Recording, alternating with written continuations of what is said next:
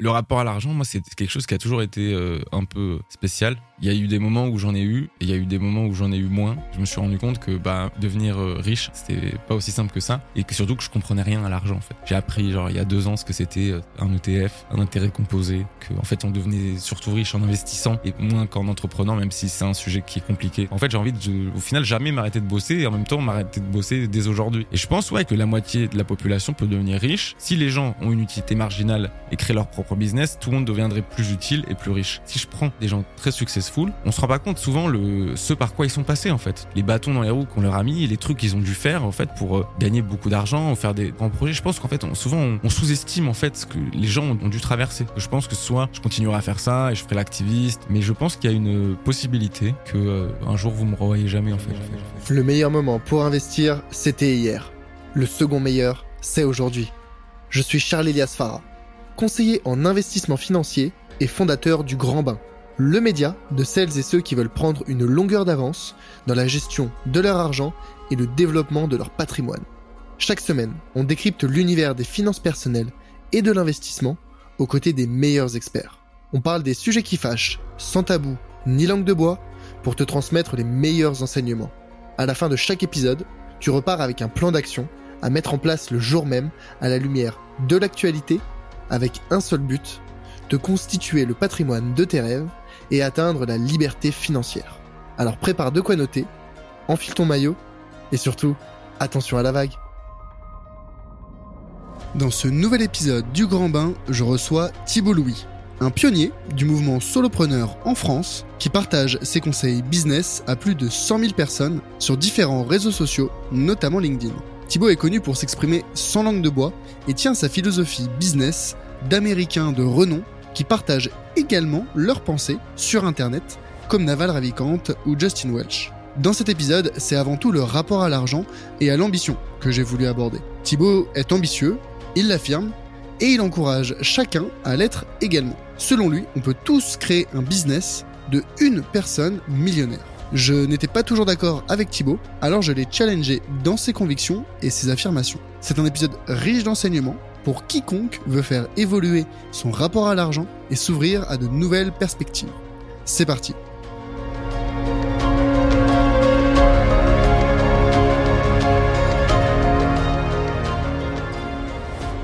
Écoutez, aujourd'hui, je reçois un invité très très particulier. Si vous avez ouvert LinkedIn sur les trois dernières années, vous avez euh, forcément déjà lu un de ses posts. Il est suivi par plus de 100 000 personnes sur Internet aujourd'hui. C'est un des solopreneurs pionniers en France et surtout il démocratise ce nouveau mouvement. Il vient de fêter ses 30 ans, donc euh, c'était le moment de le recevoir sur le podcast pour qu'il nous partage euh, ses enseignements. Avec lui, je sais qu'il n'y aura pas de langue de bois dans cet épisode, c'est le but. Je parle évidemment du roi du scale, je parle de Thibaut Louis. Salut Thibaut. Salut. Est-ce que tu peux te présenter en quelques mots pour euh, les auditeurs qui ne te connaissent pas encore? Ouais, alors c'est un exercice qui est toujours difficile. Déjà merci pour l'invitation. Donc comment je pourrais me présenter? Je dirais que je suis euh, un gars qui a une entreprise de une personne sur Internet et je vends euh, un ensemble de choses, euh, des prestations d'abord. Donc les prestations, c'est ce qu'on appelle du ghostwriting. Donc j'écris en fait à la place de certains dirigeants en ligne et j'ai aussi d'autres parties avec des formations, formations de dirigeants et de solopreneurs pour prendre la parole en ligne. Globalement, c'est mes deux grosses activités. Ok, ok.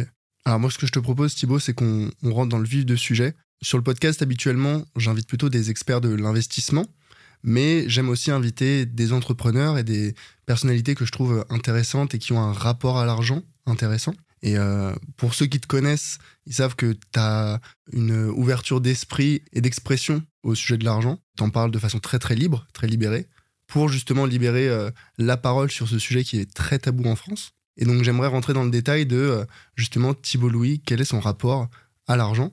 Et là, tu viens d'expliquer un petit peu tes deux grandes activités. Concrètement, aujourd'hui, combien ça gagne un Thibault Louis? Et plus précisément, peut-être, quels ont été tes revenus en 2022 Ouais, alors le, rapport à l'argent, moi, c'est quelque chose qui a toujours été un peu spécial, tu vois, pour moi. Il y a eu des moments où j'en ai eu, il y a eu des moments où j'en ai eu moins.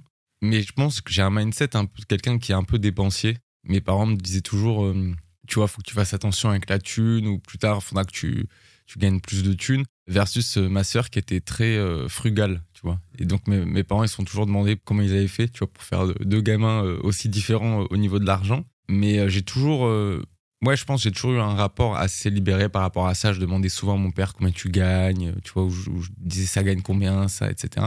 Et quand j'étais petit, je disais, euh, ouais, ouais, mais moi je vais devenir riche, tu vois. Et euh, tu vois, c'était même pas, il n'y avait pas de doute là-dessus. Je me disais, mais ce sera sûr, tu vois, il n'y a pas d'autre alternative que ça. Dans quelle finalité? En fait, pour moi, c'est même pas un but euh, final. Ouais, c'était pas vraiment une finalité, c'était qu'il n'y avait pas d'alternative, en fait. C'est-à-dire, euh, je ferais des trucs intéressants, mais je, je serais riche. Et je me dirais, c'est comme ça. Et je pense qu'il y a quelque chose presque euh, ouais, d'identitaire, en fait, euh, dans un truc où tu te dis, il n'y a pas d'autre alternative, en fait. Mais tu penses que ça te vient d'où ça? Du coup, c'était un peu en contradiction avec euh, soit ta sœur, enfin ta sœur du coup qui voulait plutôt elle être frugale, donc qui faisait attention à ses sous, et tes parents, eux, ils t'enseignaient plutôt à, à avoir, on en reparlera plus tard. Moi, j'ai un peu mes- des pensées sur sur les trois types de rapports à l'argent, mais tu, tu penses que ça venait d'où? Il y avait que toi qui pensais ça dans ta famille, ou t'as eu des influences quand même? En fait, ma mère en parlait pas et mon père en parlait un peu, mais je sais pas trop en fait. J'ai le souvenir d'un moment où on était au resto, tu vois. On était à La Rochelle et ça m'avait marqué, tu vois. C'était un peu la première fois on faisait un, grand resto ensemble. Enfin, c'était un grand resto, c'était un resto qui était bien, tu vois, mais c'était pas non plus un étoilé. Et je me rappelle à un moment, tu vois, l'addition arrive et tout. Et je me rappelle, ma sœur, elle était, euh, elle était un peu dégoûtée, tu vois. Elle disait, euh, mais pourquoi on dépense autant euh, et- tu vois, pourquoi, enfin, tu vois, on avait mangé genre des escargots et tout. Et moi, j'en ai rien à foutre. Je me disais, bah, franchement, c'est cool, tu vois. Et donc, c'est des trucs qui, remontent à loin. Et en fait, aujourd'hui, je pense, bah, ma sœur et moi, on a toujours, euh, bah, voilà, 20 ans après, euh, ça s'est maintenu, ce truc, tu vois. Genre, ça dure depuis euh, un moment, en fait. Et après, ce qui s'est passé, c'est que je me suis rendu compte que, bah, devenir euh, riche, entre guillemets, tu vois, c'était pas aussi simple que ça. Et que surtout que je comprenais rien à l'argent, en fait. Le fait de générer du cash, tu vois, genre, euh, j'ai appris, genre, il y a deux ans, ce que c'était euh, un ETF, un intérêt composé. Tu vois, que, en fait, on devenait surtout riche en investissant et moins qu'en entreprenant, même si c'est un sujet qui est compliqué sur lequel on pourra revenir. Il y a un article intéressant là-dessus de Paul Graham qui s'appelle How People Get Rich Now. D'ailleurs, la troisième manière de, c'est une que je, à laquelle je pense jamais, qui est marrante, mais c'est euh, la troisième, c'est l'investissement, l'entrepreneuriat, et le troisième, c'est l'hérédité. Tu, tu deviens riche en, en héritant. Et j'oublie toujours en fait cette manière d'être riche parce que pour moi, c'est évident que genre tu deviens riche, tu vois. Ouais, tu peux pas le naître, euh, tu ne nais pas riche, quoi. si tu hérites de ta fortune, bah, tu l'es, mais genre, moi, j'ai jamais pris ça en compte, en fait, tu vois. Je me suis pas dit un jour je vais hériter et je me suis dit, genre, euh, pars du principe, tu rien et construis, tu vois. Est-ce que tu considères que tes parents, ils avaient un. Je parle pas du statut social, hein, je parle Hmm. purement du niveau richesse financière. Ouais. C'est des gens aisés? Alors, mes parents sont séparés. Est-ce que c'est des gens aisés? Je pense que oui, statistiquement, euh, si tu fais, tu vois, les, les déciles, tu vois. Ouais, ils, ils étaient dans le, le haut du panier, ouais. Je pense plutôt. Pas genre. euh, Enfin, tu vois, genre, euh, c'était une classe moyenne euh, bien, quoi. Tu vois, c'est pas du tout de truc genre millionnaire, milliardaire et tout, mais c'est. Voilà, c'est. Mon daron, il est ingénieur, il a bossé toute sa vie, euh, et puis il faisait pas des folies, donc euh, ouais, c'était bien, quoi. Est-ce que tu as déjà manqué dans ta vie? Est-ce que tu t'es déjà eu, t'as déjà eu cette situation plus jeune où tu t'es dit, bah, ça, on peut pas, que ce soit toi ou tes Hmm. parents, tu t'es dit, ça, on peut pas se le permettre?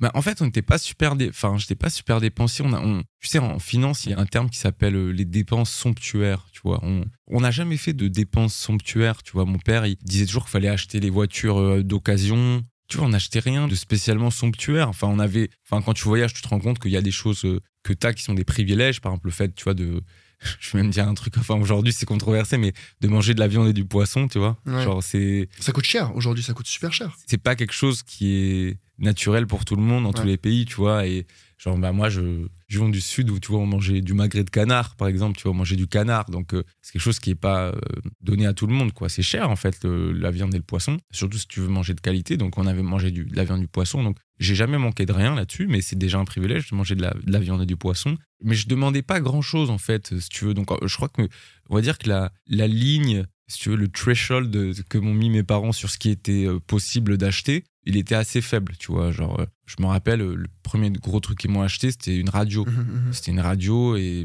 c'était des, tu vois, un truc, une nouvelle radio avec des, des enceintes et tout. Et tu vois, je sais pas combien ça coûtait, mais c'était genre, ça devait coûter, je sais pas, 300 balles, ou 200 balles, un truc comme ça. Et c'était, euh, tu vois, genre, pour moi, c'était c'était un gros cadeau. Ouais, ouais, ouais. Tu vois, c'était un gros cadeau déjà.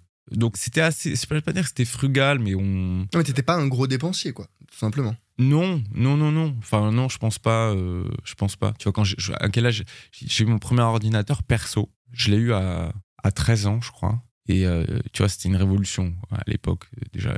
D'ailleurs, quand je le dis, c'est tôt. Je sais pas quel âge ils ont les ordi, les gamins maintenant, mais. Et Je c'était. pense, euh, très tôt. Ah ouais? Bah, enfin, quand tu regardes les, l'âge, je sais pas à quel âge t'as eu ton premier téléphone, par exemple. Ah, euh, j'ai eu tard mon premier téléphone. Alors, mon père me, parfois me prêtait euh, un téléphone, c'était les Nokia 3310. Donc, tu vois, c'était un vieux truc. Mais non, mais par exemple, tu vois, ouais, si on parle de l'argent ou du rapport plutôt à la technologie, mon premier smartphone, la première fois que j'ai changé mon, mon Nokia 3310 ou 3410, je sais plus, par un smartphone, c'était à 18 ans. J'ai eu mon premier smartphone à 18 ans. Et je me rappelle que hum, pour les gens, c'était déjà très tard, tu vois. Même, euh, même il y a 10 ans. euh, Et d'ailleurs, je me disais, mais ça me manquait pas, tu vois. Donc non, j'étais pas spécialement euh, dépensier. Donc, ouais, donc t'as jamais eu trop ce manque d'argent, t'étais jamais dépensier, mais tout de même, t'avais quand même au fond de toi cette pensée de vouloir euh, développer ta richesse financière, Mm. devenir euh, riche. Alors, il y a plein de définitions de, de riche, mais tu vois, ça me fait penser. Moi, je considère qu'il y y a trois types de rapports à l'argent. Il y a trois types de pensées. Il y a une pensée que j'aime appeler expansionniste, il y a la pensée minimaliste, et il y a la pensée je m'en foutiste. La pensée minimaliste, c'est la pensée des gens qui euh, comptent le moindre euro. C'est les gens qui, euh, t'en avais déjà parlé, je pense, vont passer euh, une heure et demie au téléphone avec la SNCF pour se faire rembourser euh, 15 euros sur un billet de train qui était en retard. C'est des gens qui vont faire attention tout le temps et en fait, leur but dans la vie, c'est de dépenser le moins d'argent possible. C'est une façon de vivre, hein, c'est une façon de voir les choses, mais je pense que ces gens-là, ils sont malheureusement esclaves de l'argent et ils sont dominés par l'argent. La pensée expansionniste, c'est l'inverse.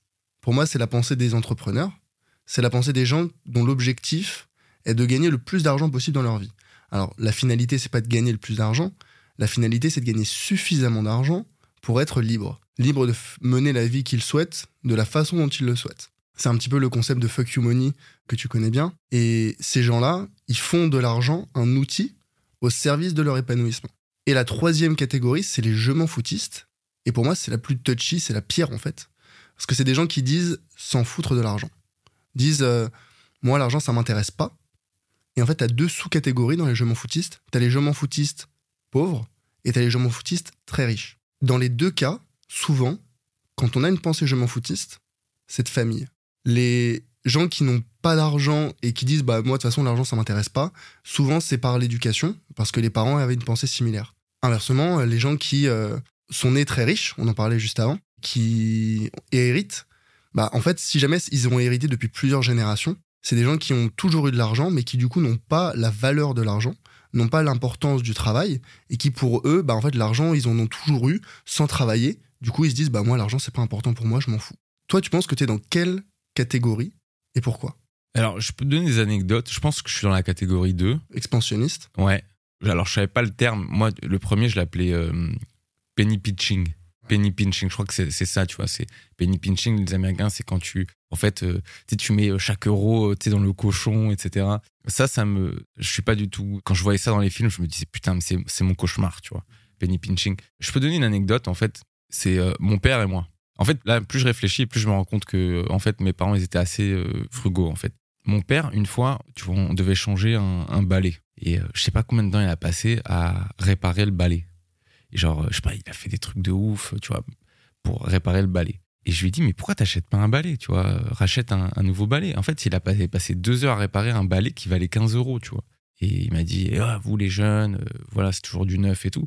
Mais je lui ai dit, mais c'est pas une question de ça, c'est qu'une question que je lui ai dit, t'as autre chose à foutre, tu vois, que passer deux heures euh, à réparer le balai. Et je pense qu'il avait cette pensée aussi de, tu vois, penny pinching quand on était plus jeune. Et donc, moi, je, me- je me dis, bah, en fait, le balai, il coûte 15 euros. Si tu veux réparer le, le balai, ça te prend deux heures. Bah, du coup, ton temps, c'est 7 euros et demi de, de l'heure, tu vois. Mhm, mhm. Après, il y a d'autres manières de, de faire. C'est-à-dire qu'en en développant, en fait, je me rends compte que lui, il voulait se faire passer pour un écolo, tu sais. C'est un peu du virtue signaling. En fait, la réalité, c'est que c'est surtout que moi, j'aime pas le bricolage et que lui, il aime bien bricoler. Et en fait, quand tu pousses, tu te rends compte que c'est parce que c'est plutôt la satisfaction d'avoir bricolé. Ouais, donc la valeur du plaisir de Ouais. bricolage, elle dépasse les 15 euros en fait. Exactement. Oui, c'est ça en fait. Mais il a la retraite aussi, donc c'est autre chose. C'est voilà, et puis il est plus manuel que moi, etc. Moi sur ça, je suis une vraie bourgeoise, tu vois. Genre, euh, c'est vraiment, je réfléchis, genre, euh, je me dis le temps. Et j'aime bien donc ce, ce terme expansionniste. C'est combien d'argent tu peux générer avec ton temps. Ou alors se dire une, heure de mon temps, ça peut me faire faire réfléchir à, à d'autres choses, faire levier, etc. Je pense en termes de levier. Donc moi, évidemment, tu vois, je vais être le mec, genre, je vais prendre le taxi pour l'aéroport, je vais pas prendre le RER, tu vois. Genre, je voyage en première classe. Tu voyages en première classe? Oh, euh, ouais, pas, enfin en train. Hein. Ah, en train, ok. Ouais, non, l'avion, j'ai pas encore assez de fuck you money, tu vois. Mhm, Euh, mhm. En fait, le delta, je pense, euh, tu vois, de toute façon, quand tu prends l'avion pour faire la première classe, euh, de toute façon, je me dis, moi, quand je prends l'avion, je me dis, j'ai passé un mauvais moment, tu vois. Ah, t'aimes pas l'avion? Non, j'aime pas. Ouais. Je ouais. pense que l'avion, le, le processus, tu vois, d'em- d'embarquement et tout, je pense que c'est un des trucs euh, les moins efficaces de notre société. Genre, il y a rien d'efficace là-dedans, tu vois. Genre, on passe euh, parfois 6 heures dans, dans des trucs qui devraient en prendre deux. D'ailleurs, je dis probablement ça parce que je suis français, parce que l'aéroport Charles de Gaulle et, et Orly, les- ils sont derniers avant-derniers dans le classement des aéroports mondiaux. hein. On- bah, oh, de toute façon, Orly, tu y vas, tu comprends. hein. Alors que le, le métro parisien est quand même considéré comme un des meilleurs métros au monde. hein. Ah bon? Ouais. Ouais, C'est paradoxal, du coup. Bah, ouais, bah écoute, les, les autres métros doivent pas être ouf parce que le, moi, le, quand je prenais le métro, c'est, tu vois, je prenais la 13, c'était, euh, c'était Ouais, ouais, horreur. bon, tu- Donc moi, je suis dans la catégorie 2, je suis dans les expansionnistes, mais euh, je me rends compte que ma famille était plutôt dans la catégorie 1. Euh, D'ailleurs, moi, ils étaient contents quand ils disaient qu'ils dépensaient moins, tu vois, donc euh, moi, je pense que je suis le plus, en fait, en fait non, c'est même pas ce que je pense, c'est- je suis le plus dépensier de toute ma famille de loin, mais je pense que et pour répondre à ta question, est-ce que j'ai déjà manqué d'argent? La réponse est oui, mais bien après. J'ai manqué d'argent euh, quand j'avais 25 ans, à peu près. Donc t'étais plus dans le foyer familial, Non, Non, ouais, j'étais hors, ouais. Ouais, ouais, bah, j'ai. C'est là où j'ai commencé à travailler parce que, bah, en fait, j'ai toujours une grande gueule, tu vois. Et, bah, en fait, à ce moment-là, je me rendais compte que je voulais pas aller dans le, le corporate euh, world, tu sais, genre euh, les, la défense, les trucs. Très rapidement, en fait, j'ai fait des expériences qui m'ont pas du tout plu, tu vois. Genre, je me suis senti humilié, etc. à des moments. Donc, je me disais, genre, je peux pas faire ça, en fait. Mais Mais c'était quoi les jobs que tu faisais? Ou le job que t'as fait? Non, mais j'ai fait, j'en ai fait plusieurs. euh, bah, dans le corporate, j'ai bossé, tu vois, en publicité, euh, tu vois, donc j'ai fait des stages, euh, tu vois, planning stratégique. J'ai fait de l'influence publique, tu vois, c'est comment euh, tu fais en sorte de modifier les lois par de l'influence institutionnelle. J'ai aussi été commercial dans une start-up, tu vois. Mhm. Et t'as quelle formation? Je sais même pas quelles études t'as faites. Et bah, j'ai fait euh, beaucoup d'études. hein. Je suis bardé de diplômes. J'ai fait euh, Sciences Po Bordeaux, parcours communication, et j'ai fait un master spécialisé à l'ESCP en entrepreneuriat. Mais ça, je l'ai fait, je crois, en deux ans. J'ai fait l'ESCP deux ans après Sciences Po. Tu vois. Donc t'es parti dans le monde corporate, ça t'a pas du tout convenu? Non. Sauf que je savais pas trop comment faire pour modifier ça. En fait, moi, de base, faut comprendre que je comprends rien à l'argent, en fait. Je comprends rien à l'argent, je comprends rien à l'investissement. Mais j'avais l'intuition très jeune que j'étais expansionniste avec l'argent. Mais j'ai jamais réussi à l'expliquer jusqu'à un, article de Naval Ravikant où il dit la majorité des gens dépensent du temps pour gagner de l'argent alors qu'ils devraient dépenser de l'argent pour gagner du temps. Et quand j'ai compris ça et qu'il parle du taux inspirationnel, etc., et qu'il dit ouais, faut automatiser, dé- déléguer les trucs, en fait, je me suis dit ok, s'il y a un multimillionnaire en fait qui explique rationnellement une pensée que j'avais, c'est bon. Tu vois, genre, je me suis dit c'est validé. Pas- hum, j'ai souvent pensé comme ça, j'ai souvent eu des intuitions, mais je me suis dit c'est probablement ma flemme qui parle. Et en fait, non, la flemme, c'est bien, en fait. Euh, D'ailleurs, je pense que, de toute façon, les gens qui deviennent riches en investissant, ils font levier par flemme. Tu vois, c'est qu'en fait, ils, ils veulent devenir euh, riches parce qu'ils savent qu'ils vont pas le devenir en allant bosser euh, 10 Mhm. heures par jour. Tu vois. En fait, tu vois, tu disais tout à l'heure, il y a trois façons de gagner de l'argent. T'as le travail, t'as l'investissement et t'as l'héritage. Bon, je mets de côté l'héritage parce que c'est particulier, mais on va dire pour quelqu'un de lambda, t'as deux façons, ok Donc euh, le travail et euh, l'investissement. En fait, il faut vraiment distinguer, tu parce que moi je suis conseiller en investissement, donc pour le coup, je vois bien la différence. T'as les revenus ce qu'on appelle le revenu du travail et t'as le revenu des capitaux. Et le revenu du travail, c'est du revenu qui va du coup te coûter du temps, mais qui va générer du revenu à court terme, alors que les revenus des capitaux, c'est euh, l'argent que tu vas investir et c'est du revenu qui va te générer de manière passive, généralement, enfin, selon euh, ce que, dans quoi tu investis, mais qui est sur du long terme. Et en fait, c'est très difficile pour euh, la majorité des gens, je pense, de se projeter suffisamment loin pour se dire Ouais, mais en fait, l'argent que je mets de côté maintenant, que j'utilise pas pour du plaisir court terme, il va y avoir un effet de levier dessus. Et un euro, j'exagère, hein, mis de côté aujourd'hui, épargné, investi, c'est 10 euros que je m'offre à mon mois de demain. Et moi, c'est ce que je pense à chaque fois que tous les mois, moi, j'investis. Et euh, à chaque fois que j'investis, je souris en fait. C'est presque bête dit comme ça, mais je suis content quand je me connecte sur mon courtier et que j'investis en me disant, bah en fait là, je me fais un cadeau. Tu vois, quand j'investis 100 euros, bah, j'ai l'impression de m'offrir 1000 euros à mon mois de demain. Et je pense que les gens ont beaucoup de mal à se projeter sur, tu vois, à avoir cette vision du euh, je me fais plaisir à mon mois de demain. Ouais, franchement, c'est compliqué. C'est aussi, bah déjà, euh, tu vois, toit de demain, mais est-ce que tu seras vivant, tu vois, déjà? L'investissement, c'est aussi une croyance qu'on va vivre, tu vois. Et en fait, il y a ces, deux trucs-là. Parce que aussi, ce que tu investis, tu peux le perdre. Et ça, c'est investir que ce qu'on peut se permettre de perdre. Alors, tu vois, là, je t'arrête parce que, tu vois, j'entends souvent cette phrase en investissement n'investissez que ce que vous êtes prêt à perdre. Et en fait, je déteste cette phrase. Et je suis conseiller en investissement. Pourquoi? Parce que je considère que quand on fait des investissements intelligents, quand on investit correctement son argent, correctement, ça veut dire quoi? Ça veut dire en adéquation avec son profil de risque, avec son horizon d'investissement, avec ses objectifs. Il n'y a aucune raison de perdre son argent. Moi, j'ai travaillé dur pour gagner cet argent, plein de façons différentes de gagner cet argent. J'ai pas envie de me dire demain, je vais peut-être le perdre. Euh, si jamais je veux le perdre ou je veux risquer de le perdre, je vais jouer au casino, tu vois, alors que je déteste les jeux d'argent. Mais l'investissement, c'est à distinguer de la spéculation. Quand tu fais de la spéculation, tu peux te dire, bon, bah là, c'est un pari que je fais. Par exemple, quand tu investis en private equity, quand tu investis sur euh, un altcoin dans les cryptos, c'est des paris. Mais quand tu fais de l'investissement long terme, que ce soit sur les marchés financiers ou en immobilier, quand tu fais euh, bien ta due diligence, euh, d'analyser ce dans quoi tu vas investir en amont, que tu investis de façon diversifiée, que tu investis avec un horizon d'investissement suffisamment long, il n'y a pas de raison de perdre son argent. Donc, moi, ce que je dis toujours aux gens qui me disent Ouais, il faut investir ce qu'on est prêt à perdre, je dis non. Il faut investir ce dont l'argent dont vous n'avez pas besoin à court terme. Parce que sur les marchés, je parle surtout des marchés financiers, c'est ma spécialité les marchés financiers, sur le long terme, ils sont haussiers. Donc, tant qu'on a un, horizon d'investissement suffisamment long, il n'y a aucune raison de se dire, bah, cet argent-là, je risque de le perdre et, euh, je pourrais le perdre. Il faut investir de l'argent dont on n'a pas besoin à court terme. Écoute, euh, je pense que de toute façon, euh, en investissement, il y a une phrase qui s'appelle Tina, there is no alternative. C'est-à-dire que de toute façon, si tu n'investis pas, ton argent il brûle quoi, par l'inflation ou parce que tu n'as pas les intérêts composés, etc. Donc de toute façon, oui, l'argent qui reste sur le compte en banque, pour moi il n'y a pas de question, il faut l'investir. Après, je pense qu'il n'y a pas de vérité, tu vois, sur est-ce que investir c'est euh, probablement perdre son argent ou pas. Je pense que c'est une question de perspective. Moi, je pense que surtout dans le monde dans lequel on vit, qui est un monde que j'estime un monde que Taleb appelle le monde de l'extrémistan, il peut arriver beaucoup d'événements aléatoires, tu vois ne sait pas en fait ce qui peut se passer. Donc, si ça se trouve, dans 20 ans, tu vois, euh, la bourse, elle aura chuté par deux, en fait. Tu vois, même si tu as mis dans des, dans des indices, pendant longtemps, le, tu vois, la bourse américaine, elle, a monté, mais on n'est pas à l'abri d'un événement aléatoire, en fait. Tu vois, on ne sait pas vraiment ce qui peut se passer. Il peut y avoir, euh, tu vois, des bombes nucléaires. Il peut, euh, la bourse peut perdre, tu vois, en, en cotation. Euh, la tech peut, tu vois, euh, il y a quelques jours, euh, tu vois, la Silicon Valley Bank qui fait faillite, c'est un événement aléatoire, ça, tu vois. Genre, personne n'aurait pu le prédire. D'où l'importance de diversifier. Complètement. Ça, tu vois, plus, je sais pas, le Covid, tu vois, on est quand même, enfin, Covid, guerre en Ukraine, enfin, tu vois, on vit dans un monde depuis 5 ans que même les plus grands scénaristes de Netflix auraient pas pu imaginer, tu vois. Donc, d'où l'importance de, de diversifier. Mais sur du long terme, si tu diversifies, c'est un peu à la Warren Buffett. Warren Buffett, il avait une phrase où il a dit euh, Le problème des gens, c'est que personne ne veut devenir riche lentement.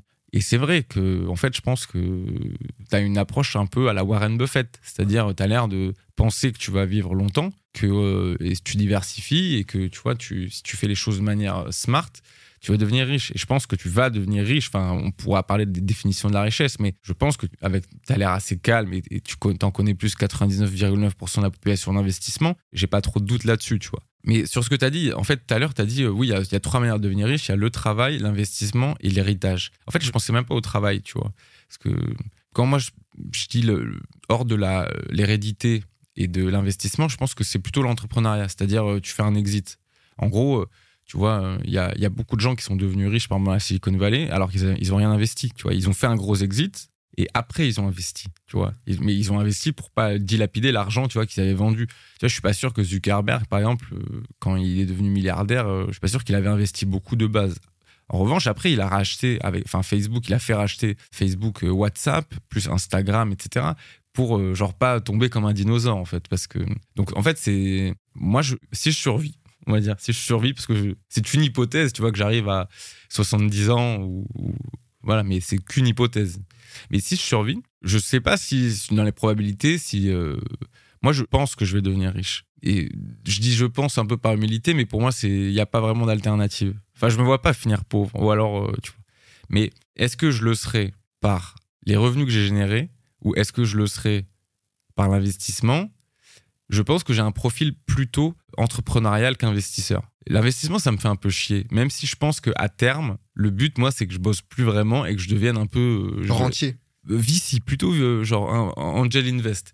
Oh, parce que rentier, euh, c'est une condition, mais moi, j'ai pas envie de. Tu vois, le, la vie de. Tu sais, aller sous les cocotiers et, rien faire, en fait, ça m'intéresse pas. Moi, je, pense que j'ai envie de prendre ma retraite tôt ou de jamais la prendre. C'est-à-dire de toujours bosser, en fait, mais tu vois, pas le charpentier ou je veux dire bosser mais dans des trucs intéressants quoi en fait j'ai envie de au final jamais m'arrêter de bosser et en même temps m'arrêter de bosser dès aujourd'hui mmh, mmh.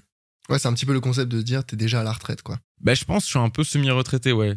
Mais j'en sais rien, euh, parce qu'il y a des moments où ça, je dois bosser et je suis peut-être aussi. Euh, mais je suis pas, tu vois, je suis pas un grand inquiet en fait aussi. Donc euh, il y a des moments où j'ai l'impression que j'ai peut-être plus d'argent que ce que j'ai. Alors il faudrait que je me bouge le cul, tu vois. Mais en fait, tu vivre, alors pas sans dire au-dessus de ses moyens, mais de se dire, bah moi je dépense comme si je gagnais, je sais pas moi, 500 000 euros par an. Bah ça te force peut-être à chercher à gagner justement bah, cette somme en te disant moi, ça, c'est le niveau, c'est le lifestyle que je veux avoir. Et euh, du coup, c'est un peu une réflexion inverse. Les gens se disent, OK, combien je gagne? Grâce à cet argent, je peux dépenser tant. Et en fait, toi, tu te dis, bah, moi, je veux dépenser tant. Comment je fais pour gagner l'argent nécessaire pour euh, dépenser cet argent? Exactement. En fait, c'est un peu la différence entre. C'est très controversé ce sujet, euh, même parmi les financiers. C'est, tu vois, le premier conseil qui me semble un conseil de, tu vois, de très bon père de famille qui est vie en dessous de tes moyens quoi c'est à dire en fait c'est la phrase connue quand tu augmentes ton salaire n'augmente pas ton style de vie tu vois ce qui je pense c'est un très bon conseil de base surtout de pas s'endetter et de surtout pas euh, tu vois s'obliger comme les américains à prendre quatre voitures quatre machines à laver etc enfin je pense que ça c'est un très bon conseil mais je dirais que c'est plutôt un conseil financier tu vois et il y a un autre conseil, je pense, qui est plutôt un conseil euh, état d'esprit, mindset, qui est euh, bah, ce que moi j'appelle l'attitude 5 étoiles, qui est se dire, bah, en gros, je me traite comme Beyoncé parce que c'est ce que je mérite. Mais du coup, si je veux me traiter comme Beyoncé, il faut que j'ai euh, l'argent de Beyoncé. Et je pense qu'il y a beaucoup de gens qui n'ont pas ce mindset de se dire, tu vois, je vais en première classe dans le train, je vais faire des massages, euh, tu vois, je prends un assistant. Euh. Mais tout ça, ça chiffre vite, quoi. Tu vois, genre à Paris, si tu veux faire un massage, c'est 120 euros. Si tu vas en première classe, tu passes du 60 euros le billet à 120 euros le billet. Enfin, tout ça chiffre vite, quoi, tu vois. Et se dire exactement, ben, au lieu de faire du penny pinching, tu dis, ben, non, je vais vivre bien pour me mettre bien, pour que ma tête soit bien, mon corps soit bien, et je vais générer du cash. Tu vois, Guillaume Moubèche, il, avait dit dans un podcast, il a dit, moi, en fait, il je passe pas mon temps, genre, à optimiser le truc, euh, etc. Il y, a, des moments, euh, ok, vas-y, j'ai pas le temps. Euh, tu vois, t'as pris un train, tu l'as oublié, bah, tu rachètes un billet et puis tu te fais pas rembourser, tu vois, genre, ça coûte 30 euros ou 40 euros, ça va prendre 20 minutes à te faire rembourser. Bah, tu vois, c'est un mindset, mais de dire, ok, bah, je me fais pas rembourser, tu vois. Et ça, ça ferait crier mes parents, tu vois. Mais il y a eu plein de trucs où, ça m'est arrivé, où la dernière fois, tu vois, je, m'étais trompé. En fait, j'étais à Budapest et je devais rentrer. J'ai pris un Paris-Budapest au lieu de prendre un Budapest-Paris. Donc j'arrive à l'aéroport, pas d'avion, et je me rends compte, en fait, en lisant le vol, que je m'étais planté, tu vois. Bon, bah, ok, tu vois, ça coûte 300 euros. Euh, mais tu sais, j'ai pas commencé à me dire, ah non, mais je vais aller au comptoir, me faire rembourser, je vais aller sur Internet. Tu vois, avant, j'aurais fait une crise. Là, je me suis dit, ok, Thibaut, t'as été con. Et en fait, ces 300 euros, c'est le prix de la claque que tu mérites pour plus jamais faire cette erreur. Et genre, j'ai pas galéré. C'était réglé en deux minutes. Je me suis dit, OK, résous le problème. J'ai pris le taxi, je rentre à Budapest, je prends un hôtel, je prends le premier vol le lendemain et je rentre, tu vois. Du coup, tu te prends double peine. Et ben, ça, pour moi, c'est attitude 5 étoiles et c'est, voilà, t'avances, quoi, tu vois. Mais du coup, ça te motive énormément à euh, chercher à gagner plus, donc ça, c'est top. Mais derrière, est-ce que tu perds pas un petit peu la valeur de l'argent? Parce que du coup, pour toi, tu vois, 30, 30 euros, 40 euros, ou un billet de train, ou un billet d'avion, tu te dis, bah, bah fuck it, quoi. Genre, euh, du coup, c'est une question de. Je comprends, hein, tu valorises ton temps, mais la réalité, c'est euh, pour la grande majorité des Français, ou même à l'international, ils peuvent pas se le permettre, tu vois. Comment est-ce que toi, tu valorises ton temps? Comment est-ce que tu le valorises et à combien tu le valorises? Alors, sur la valeur de l'argent, l'argent, ça vaut rien, en fait, de toute façon. Tu vois, genre, il n'y a pas de valeur de l'argent. Il y a de la valeur des choses, tu vois. Euh, tout à l'heure, tu parlais, euh, tu vois, les, les gens qui sont fiches. Je pense qu'il y a de peut y avoir de la valeur dans les choses, dans les expériences, mais l'argent, ça vaut rien, en fait. Tu vois, c'est un outil, comme ils disent dans le Wall Street, c'est du, du tu vois. Ça n'a pas de sens, en fait. C'est une construction, euh, tu vois, qu'on a fait juste pour, au lieu de s'échanger un poulet contre, euh, tu vois, une tourte Mhm. ou euh, contre, tu vois, une, des- une paire de bottes. Faire du troc, quoi. Mais non, mais c'est ça en fait. L'argent, c'est juste du, du- C'est un intermédiaire. c'est un intermédiaire pour fluidifier les échanges, euh, tu vois, et qui, qui fait gagner du temps à tout le monde. Pour moi, ça n'a pas de valeur en fait. Ça n'a aucun sens. Donc, je m'en fiche en fait de la valeur de l'argent. Je pense que c'est plutôt la valeur des choses, tu vois. Alors, combien je valorise mon temps? Je pense qu'aujourd'hui, euh, mon temps, ce qui vaut vraiment sur ce que je suis capable d'apporter, je pense qu'il vaut euh, 3000 euros de l'heure, tu vois. Ok, pourquoi? Parce que je pense que je suis capable de, de générer, euh, tu vois, de la valeur pour euh, 3000 euros en une heure euh, en aidant des gens. Est-ce que pour autant, il y a quelqu'un qui est prêt à payer ça? Bah, Une personne, non. Je pense pas qu'une personne me filerait 3000 euros. En revanche, la question, c'est comment moi je m'organise pour qu'une heure de mon temps que je facture, j'arrive à la facturer Le plus 3000 possible. euros. Ouais. Donc sur ça, il y a plusieurs manières. C'est donc c'est que tu scales ton temps. Soit tu donnes une conférence, soit tu donnes euh, ton temps de une heure à plusieurs personnes et l'ensemble, l'addition de ces personnes fait 3000 euros. C'est le one to many. Ouais. Ou alors, bah, tout simplement, euh, la question, c'est que tu décorrèles, c'est le but, tu décorrèles ton temps de tes revenus, c'est-à-dire que tu crées donc des actifs qui tournent, tu vois, dans ton dos, quoi. En gros, tu divorces, tu décorrèles ton temps de ton argent. Et là, le but, c'est quand je travaille, eh ben, il faudrait qu'une heure d'input fasse 3000 euros. Et je pense, tu vois, c'est un peu ce que tu- sur ce qu'on on disait tout à l'heure, la différence entre ce que les gens sont prêts à payer et ce que euh, Comment toi, tu valorises, voilà, ouais. je- vaut mon temps. Je pense que le but, en fait, ce serait que ça, c'est une réflexion récente, c'est que si les gens veulent acheter mon temps, je le mets tellement cher que euh, soit ils l'achètent pas parce que c'est indécent, et du coup, ça me force moi à décorréler mon temps au lieu d'aller travailler, au lieu de le vendre, soit il achète et à ce moment-là, je me dis, ok, à ce prix-là, je suis prêt à le vendre. Du coup, je fais un truc en ce moment, c'est que, bah, tu vois, le ghostwriting, ça paye très bien.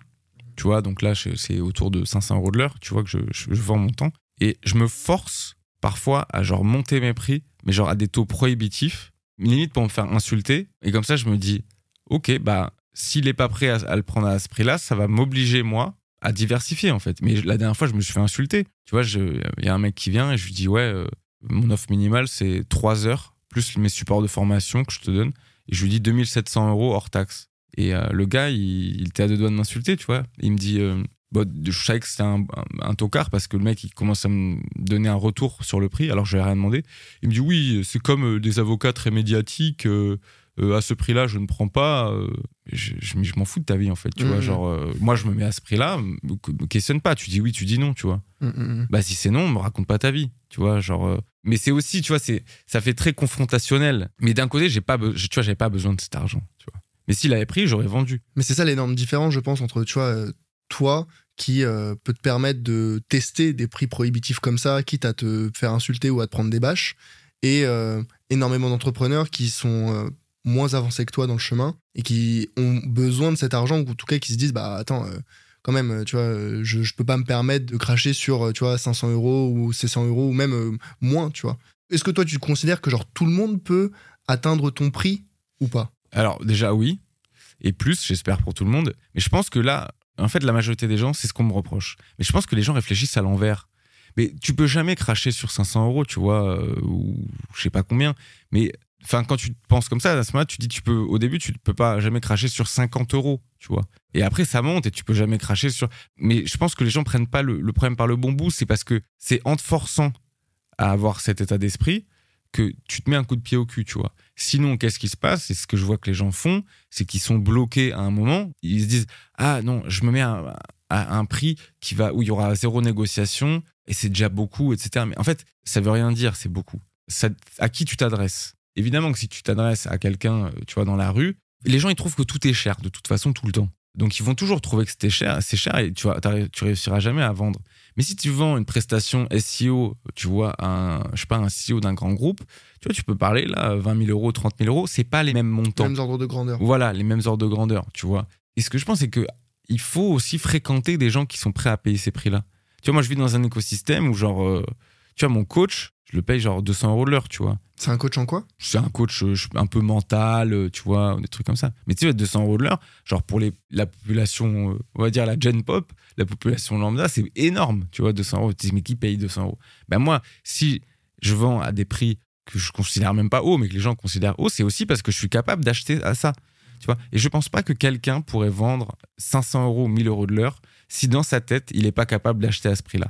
Et c'est un truc que les gens comprennent pas. C'est-à-dire qu'ils se disent. En fait, d'ailleurs, il y a des gens qui me traitent de menteur. Bah, souvent, c'est un miroir de la médiocrité. C'est que tu peux pas concevoir, en fait, de vendre à 500 euros de l'heure parce que tu n'es pas capable d'acheter à 500 euros de l'heure. Et quand tu changes cet état d'esprit-là et que tu dis je suis capable et je vais payer 500 euros de l'heure quelqu'un, tu n'as plus de problème à, à, te vendre à 500 euros de l'heure, tu vois. Et moi, je vis dans un écosystème où les gens se vendent à ce prix-là. Du coup, la barrière psychologique, elle pète.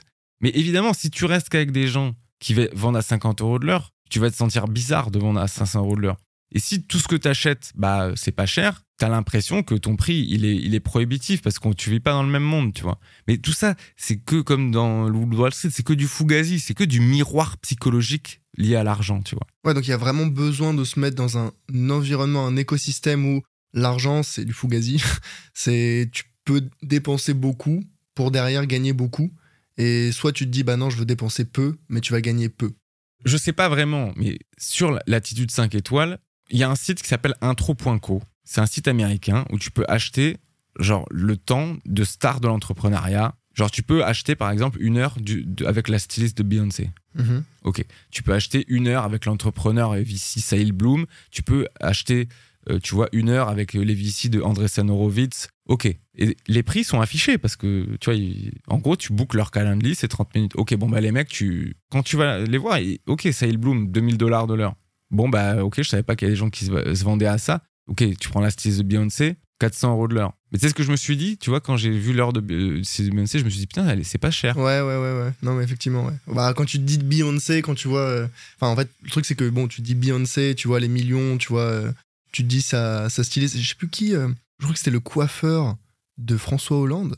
Ça avait fait parler de ça à un moment quand, quand il était président de la République que le type venait en, voiture, euh, enfin à l'Elysée pour couper les, les, cheveux de les quelques cheveux de François Hollande et que euh, la coupe de cheveux de François Hollande c'était 500 euh, euros, un truc comme ça, pour te couper trois cheveux, tu vois. Ouais, et pourquoi pas en fait, tu vois. Mais évidemment, BFM, tu vois, c'est un journaliste pauvre, tu vois, qui comprennent pas en fait les ordres de grandeur. ces mecs, ils, doivent être payés, ces journalistes doivent être payés 2500 euros. Donc évidemment, quand tu as une news avec ça fait rigoler tu vois le coiffeur de François Hollande tu sais, ça, ça pourrait être le coiffeur de Bruce Willis tu vois. Mais qu'est-ce qu'on s'en fout en fait? Enfin si là ce qui était chiant c'est que c'était de l'argent payé par le contribuable. Mais imaginons que ça soit Bruce Willis. Mais en fait qu'est-ce qu'on en a à foutre en fait que tu vois que le coiffeur de Bruce Willis il coûte 80 000 c'est lui qui paye. Alors là c'était l'argent public donc ça peut être considéré comme une dépense somptuaire. Mais voilà la 6 de Beyoncé 400 dollars de l'heure Sahil Bloom 2000 dollars de l'heure et en fait, tu vas sur site américain, Tro.co, tu as tous ces mecs-là. Et tu dis, ouais, il y, a un écosystème avec des gens qui vendent ça et il y a des gens qui payent ça. Et limite, si des gens sont pas prêts à payer, c'est pas grave parce que eux, ils se mettent à un, ça un taux inspirationnel, c'est-à-dire le taux pour lequel, en fait, ça vaut le coup de, décrocher le téléphone. Mais moi, j'aimerais que le taux pour décrocher le téléphone, il soit infini. En fait, j'ai pas envie de décrocher le téléphone. Mais c'est juste que c'est une autre manière de faire de l'argent. Mais j'aimerais décorréler complètement, tu vois. Mhm. Bah c'est pas euh, c'est Peter Devel, je crois, qui disait euh, il avait fait un, article Why I'm unreachable. Pourquoi est-ce que vous ne pouvez pas me contacter? Parce que lui, bah, justement, il déteste parler au téléphone, euh, il déteste enfin répondre aux messages. Et c'est justement parce que lui, il est capable. Mais est-ce que vraiment tout le monde, selon toi, est capable de décorréler comme ça ses revenus de son temps? Parce que tu avais dit, je te cite pour le coup, dans un post, que pour toi, 50% de la population mondiale pouvait euh, créer un business de une personne millionnaire. Ouais, je pense, ouais. Comment ils peuvent arriver à faire ça? Là, on, arrive presque à quelque chose de, philosophique, mais faut voir comment la richesse se crée, en fait. Il y a un truc que les gens comprennent pas. Je pense que la plus grande incompréhension de la population vis-à-vis de la richesse, c'est que les gens pensent que la richesse, c'est un jeu à somme nulle.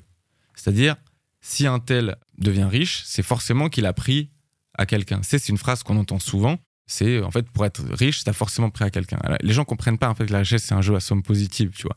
Si, tu vois, en Norvège, tout le monde a l'eau potable, que euh, tu vois, euh, tout le monde a l'électricité, euh, que tout se passe bien, que les réseaux de transport sont bien, c'est qu'à un moment il y a des entrepreneurs qui ont créé des projets. Ces projets ont généré de la richesse et le niveau de vie de chacun a augmenté. Tu vois, c'est la Norvège, elle n'est pas devenue riche comme ça. Elle est devenue riche parce que les gens ont créé des projets. Parce qu'ils ont des réserves de pétrole aussi accessoirement. Oui, peut-être. Mais s'ils avaient du pétrole euh, et personne pour créer des infrastructures, euh, bah, à un moment, tu étais limité. Ou alors peut-être qu'ils auraient fait venir d'autres personnes. Alors qu'il y a d'autres pays. Et ces pays-là, je sais pas, ils ont pas l'eau potable, tu vois, ils ont pas l'eau courante, ils ont pas l'électricité. Bah, au final, si quelqu'un arrive dans ces pays et crée un business pour gérer l'eau potable, bah, il va devenir riche, mais le niveau de vie de chacun va augmenter. Tu vois, parce que après, c'est les coûts. En fait, plus tu amènes de la technologie, plus les coûts baissent. Et donc, c'est que les gens sont plus riches, pas parce qu'ils ont plus d'argent, mais parce qu'en fait, ils ont plus de choses à des coûts inférieurs. Et en gros, si demain, bah, tu vois, euh, le, bah, on parlait de la viande, par exemple, si on arrive à avoir plus de viande à moindre coût, bah, la santé de chacun euh, peut augmenter. Enfin, bon, c'est compliqué la viande et la santé, mais ou du poisson ou ce que tu veux, ou l'accès, tu vois, à l'éducation. Euh, tu vois, aujourd'hui, c'est même difficile d'aller chez le dentiste, d'aller, tu vois, il y a beaucoup de gens, ils n'arrivent pas à, aller chez l'opticien, etc. Donc il y a plein de problèmes à résoudre en fait. Et je pense ouais que la moitié de la population peut devenir riche. Déjà, si tout le monde était entrepreneur, bah en fait ton utilité marginale quand tu es une entreprise de 1000 personnes, elle est faible parce qu'en fait tu es la dernière roue d'un carrosse qui a pas vraiment besoin de toi. Le ton but c'est que tu sois complètement réplicable et interchangeable. Si tu as ton business de une personne, en fait, ton utilité marginale, elle va être première, c'était ton propre business. Donc, si les gens ont une utilité marginale et créent leur propre business, tout le monde deviendrait plus utile et plus riche. Alors, je suis d'accord, mais ça dépend de, des compétences que tu peux apporter à la société. Et euh, tu peux créer un business de une personne si ton business, c'est, j'en sais rien, moi, euh, enfin, cirer des chaussures ou je sais pas, enfin bref, des, des, des choses assez peu utiles dans la société, tu vas jamais devenir millionnaire. Ouais, mais tu peux apprendre. Mais c'est pour ça que j'ai pas dit 100%, je dis 50% parce que je veux dire, il y a des, des endroits où c'est même difficile d'avoir Internet aujourd'hui. Donc, Internet est la plus grosse barrière, tu vois. Donc, c'est la deuxième chose. Naval, il disait, on n'a pas assez d'ingénieurs, tu vois. Mais si on avait plus de gens qui devenaient ingénieurs, on, pourrait régler beaucoup plus de problèmes technologiques plus rapidement. Il faisait l'analogie du prof de maths. C'est-à-dire, est-ce qu'on a vraiment besoin, de, tu vois, dans notre pays, de, je sais pas combien, je sais pas, 30 000 profs de maths? Pourquoi on n'a pas genre 10 profs de maths? On a 10 profs de maths, ils deviennent profs de maths, ils deviennent profs de maths à l'échelle, ils créent, tu vois, de la technologie, ils créent du média sur YouTube. Et en fait, Naval, il dit, tu vois, on devrait prendre les 10 meilleurs profs de maths et on, je sais pas, il y en a un qui est drôle, il y en a un qui est sérieux, tu vois, on prend un homme, une femme, enfin, t'en prends 10 et c'est censé être suffisant. on n'a pas besoin de 30 000 profs de maths parce que la technologie et le média permettent de, tu vois, d'aller à l'échelle, en fait. Donc pourquoi 50% bah parce que tout le monde n'est pas fait peut-être pour être entrepreneur, mais je pense en tout cas que la moitié de la population peut devenir entrepreneur et augmenter leur utilité marginale. Et oui, je pense que la moitié de la population peut devenir millionnaire. Hello, c'est Charlie. Je me permets de faire une petite pause de quelques secondes pour te demander, si tu apprécies l'épisode, de penser à le noter 5 étoiles sur ta plateforme d'écoute. Ça m'aide énormément pour faire grandir le podcast et je t'en serai éternellement reconnaissant. Allez, on reprend l'épisode. Mais t'avais aussi dit, pour toi, les gens peuvent assez facilement, ceux qui veulent devenir entrepreneurs, monter à 4, 5, 6, voire même 10 euh, 000 euros de revenus mensuels. Pareil, euh, enfin, même question pour toi, vraiment, euh, l'utilité marginale des entrepreneurs doit permettre de monter assez rapidement, doit pouvoir permettre de monter assez rapidement à 10 000 euros de revenus mensuels? Franchement, si en 5 ans, t'arrives pas à générer plus de 3-4 000 euros par mois, c'est qu'il y a un souci dans ton business. Ça veut pas dire que t'es pas intelligent, ça veut pas dire que t'as pas de talent, et ça veut dire que il y a quelque chose que tu fais de manière, euh, tu fais pas bien. Tu fais mal, ouais. Ouais. Mm, mm. Il y a, y a, un problème, il y a un truc à gérer. Soit t'es pas sur la bonne niche, c'est-à-dire ce que tu vends euh, a pas beaucoup d'intérêt ou, ou, a peu d'intérêt pour ta cible. Et du coup, à ce moment-là, faut pivoter. Soit sur le marché sur lequel t'es, t'as peut-être pas, tu vois, une, la plus grande euh, utilité. Peut-être qu'il faut que tu te spécialises, tu vois, dans un sectoriellement. Peut-être qu'il faut que tu te spécialises sur une verticale. Peut-être qu'il faut changer la manière dont tu fais ton acquisition client. Mais il faut aussi se rendre compte à l'évidence, c'est que pour arriver à ce niveau de revenu, à un moment, il faut pas faire l'enfant gâté. C'est pas penser, tu vois, comme un artiste fauché, se dire, je vais faire ça, je vais vendre ça à la société en espérant que les gens achètent. Tu vois, c'est, c'est, on est, entrepreneuriat, c'est dur. On n'est pas des artistes. Enfin, on est un peu des artistes, mais t'es pas là à faire tes tableaux et à dire ouais quelqu'un va les acheter, je vais faire ça. À un moment, faut aussi, tu vois, ne pas être égoïste. C'est-à-dire si tu veux faire du, niveau de revenu, c'est toujours penser qu'est-ce que j'apporte et penser d'abord aux autres, tu vois, et à ce que tu vas vendre. Si tu penses qu'à toi et à ce qui te plaît, bah à ce moment-là, tu vas peut-être pas avoir tes niveaux de revenus, mais il faudra pas se plaindre, tu vois. Hum. Je pense que c'est l'écueil auquel beaucoup d'entrepreneurs font face, qui est de se dire je vais développer le meilleur produit possible, mais en fait le meilleur produit possible il est dans leur œil, selon leur vision, selon leur idée. Et parfois, c'est ce, que, ce dont le marché avait besoin. Mais souvent, ça serait un coup de chance si jamais c'était juste, c'est sorti de leur tête euh, en, un claquement de doigts. Alors que la réalité de l'entrepreneuriat, pour moi, c'est que c'est un processus extrêmement itératif où euh, tu as une certaine idée, tu la présentes au marché, mais c'est pour ça que c'est très important de la présenter rapidement au marché pour la confronter et dire aux gens bah voilà mon idée, est-ce que ça vous plaît? Oui, non, ça va plaire à certaines personnes, pas trop à d'autres. Peut-être que tu vas dire ok bah ça ça plaît mais ça ça plaît pas donc euh, je vais changer la partie qui plaît pas. Et c'est seulement au bout d'un processus itératif assez long que tu peux vraiment confronter ton idée au marché et te dire ok là je réponds à un besoin je soulage une douleur et finalement j'ai trouvé le bon segment le bon marché la bonne niche. Non mais clairement mais là si tu me démarres sur les startups euh, on va aller loin. Mais oui en effet je pense que le niveau d'entrepreneuriat global est très faible pour plusieurs raisons. La première raison, c'est que en France, on n'apprend pas ça à l'école. Deux, c'est une ignorance euh, sociétale sur euh, ce qu'il est possible de faire. Et trois, je pense que les gens ont un gros biais. Ils comprennent pas ce que sont les entreprises. Tu vois, ils se disent, euh, en gros, tu as des boulangeries, tu vois, tu as Uber. En fait, ils pensent que B2C, consumer. Ils se rendent pas compte, en fait, de tout le tissu économique des entrepreneurs, tu vois, des boîtes B2B, des, des freelances, rédacteurs web, de, tout ce qui se passe dans le Web 3. Enfin, il y a une ignorance globale qui fait que la presse, tu vois, va te présenter ah Michel qui vend des chaussettes connectées, ils vont te parler d'Elon Musk, tu vois, ils vont te parler de Bill Gates, mais ils vont pas s'intéresser, tu vois, à un rédac web dans la finance qui fait 200 cas par an, tu vois. Donc, tu vois, c'est pas une question de montant. Je sais pas si tout le monde peut faire 10 cas par mois. enfin, d'ailleurs, il faudrait savoir si c'est du chiffre d'affaires, du salaire, etc. Parce que si c'est du salaire, ça commence à faire beaucoup. Ça veut dire qu'il il génère en fait le double. Mais oui, je pense que chacun peut vivre décemment de son activité de, à 3-4 000 euros par mois, tu vois. Ça, j'en suis sûr. J'en suis sûr. En quelques années. Au début, c'est un peu dur. Mais ce que moi, j'appelle les punks du web, c'est-à-dire une business de une personne, l'avantage de faire ça, c'est que au lieu de créer tu vois, une entreprise et de, tu vois, de recruter tout, c'est que si tu as des moments difficiles, tu te mets sous le radar. C'est-à-dire, tu as la capacité aussi, tu vois, moi, je, préfère voyager en première classe. Mais si, je veux dire, si demain les temps sont difficiles, je, peux revenir à la deuxième tu vois, je peux baisser tous mes coûts. Alors, ouais, mais ça, tu l'as jamais vécu. Le fait de faire redescendre un petit peu ton niveau de vie, t'en as jamais eu besoin et je te souhaite que ça soit jamais le cas. Mais tant que ça t'est pas arrivé, je sais pas si on peut vraiment euh, se projeter en disant non, mais moi, demain, si je dois plus prendre l'avion, si je dois retourner en seconde classe, si je dois plus manger de viande, si je dois me restreindre, ça me dérange pas. Et je pense que tant qu'on l'a pas vécu, c'est de la spéculation mais euh, on peut jamais vraiment être certain de. Je l'ai vécu au début. moi, oui, pas, mais tu l'as vécu avant. Mais maintenant, tu as upgradé ton niveau de life. Et est-ce que tu as déjà eu à le redescendre depuis ou pas? Alors, en fait, moi, je pense que je suis pas d'accord avec toi dans le sens où euh, il y a des gens qui deviennent vraiment bourgeois et qui ont du mal à, à revenir à la vie d'avant. Je pense que moi, la richesse, c'est être capable de vivre dans un 5 étoiles, et en même temps être capable d'aller au camping, tu vois. Et je pense d'ailleurs, oui, que c'est bien de se faire mal volontairement parfois. Je te dis un truc à la con. Ce matin, avant le podcast, je me suis mis dans une baignoire et euh, j'ai pris un bain à je sais pas combien de degrés, 10 degrés, tu vois. Tu mets ton corps dans une situation d'inconfort volontaire. Alors, c'est bon pour la santé, mais si j'étais un vrai bourgeois, je, me serais dit euh, euh, Ah non, mais l'eau, non, mais elle est trop froide, je n'irai jamais dans un bain comme ça, tu vois. Parfois, je fais des jeûnes aussi pour la santé, tu vois. Genre, pendant une semaine, je mange pas et je bois que de l'eau, tu vois. Et tu vois, j'ai fait de l'apnée aussi.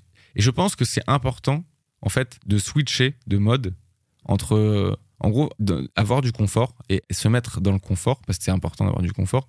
Mais je pense que c'est aussi important, volontairement, parfois de se restreindre pour euh, habituer ton corps, ton esprit et tes habitudes à être capable de vivre le meilleur comme le pire. Alors j'entends, hein, je sais pas si prendre une douche froide ou un bain glacé, c'est vraiment se mettre dans l'inconfort. Ouais, ok, c'est de l'inconfort temporaire, c'est même quelques secondes, j'ai envie de dire, parce qu'assez rapidement ton corps il s'habitue. Je pense que c'est pas comparable au fait de se dire, bah par exemple, je sais pas, je connais des entrepreneurs qui sont partis par exemple, euh, tu vois, ils gagnent, euh, des centaines de milliers d'euros euh, par an, ils sont très à l'aise, très aisés, et ils se sont dit, bah je, je vais partir en backpack avec, tu vois, 1000 euros sur mon compte en banque. Euh, ils laissaient tout leur argent euh, en France et ils sont partis euh, voyager, tu vois, faire des road trips à travers l'Asie, partout en Europe, mais sans utiliser leur argent qu'ils avaient gagné. Pour justement ce que tu disais avant, se remettre dans cet état de j'ai pas besoin vitalement de cet argent et je suis capable de, tu vois, vivre d'autres expériences sans. Je pense que ça, c'est vraiment se mettre dans une situation d'inconfort. Prendre une douche glacée de temps en temps ou retourner en seconde classe, je sais pas si ça rentre dans cette catégorie. Non, mais c'est une métaphore. Là, là je donne des exemples, mais l'exemple que tu as donné est bien. Ce que je veux dire, c'est que c'est se mettre dans des situations d'inconfort volontaire, tu vois.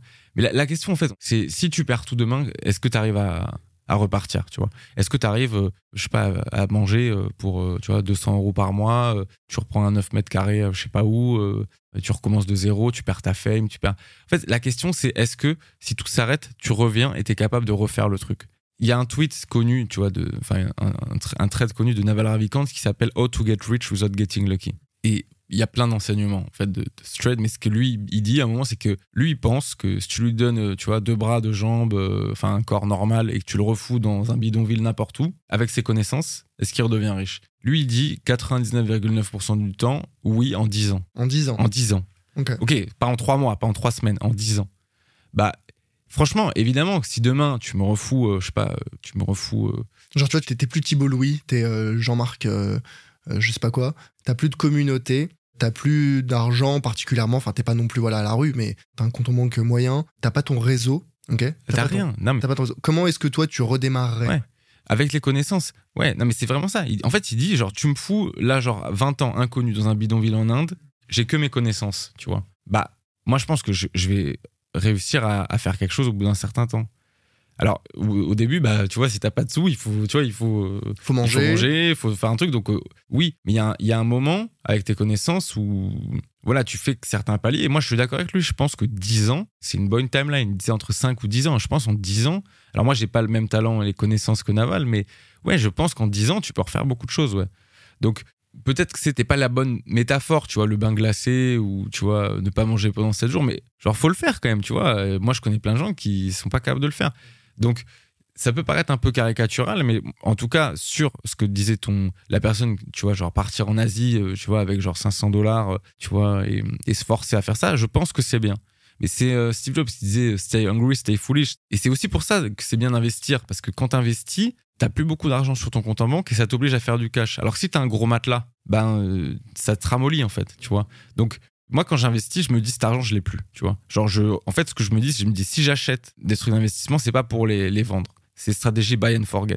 Du coup, cet argent que je gagne, je l'investis. Donc, j'ai pas beaucoup d'argent sur le compte, tu vois. Et il y a un moment où tu es obligé, du coup, d'en refaire régulièrement. C'est se mettre dans ces situations d'inconfort-là, skin in the game de Taleb, parce que Taleb dit skin in the game, qu'en fait, ça te fout un truc là où tu dis, putain, là, c'est vraiment bas, tu vois. Mais au fond, t'es pas vraiment dans une situation où tu vas mourir. Genre, au pire du pire, tu te dis, euh, bah, je vendrai, enfin, j'ai mon capital, je peux vendre des trucs, mais mais dans ta tête, tu dis non. Moi, ce que je me dis, c'est je me dis, le chiffre est bas. Et là, quand le chiffre est bas, tu dis, mais attends, mais Thibaut, mec, euh, genre, euh, faire du cash là. Et à ces moments-là, tu deviens créatif et tu te dis, OK, comment je vais faire du cash? Tu vois, genre, qu'est-ce que je dois activer? Et En fait, d'un coup, tu es dans une situation d'inconfort. Et je pense que c'est cette situation d'inconfort-là qu'il faut chercher constamment pour euh, progresser. Sans, se mettre dans une situation d'anxiété, mais se mettre dans une situation où tu es un peu bas et tu dis, OK, genre là, il faut que je m'active. C'est hyper paradoxal. Je pense c'est contre-intuitif de l'espèce humaine de se dire je vais me mettre dans une situation d'inconfort et je vais y rester autant que possible. Parce que tu vois, il y a un peu ce concept de la zone de confort. Au-delà, tu as la zone de peur.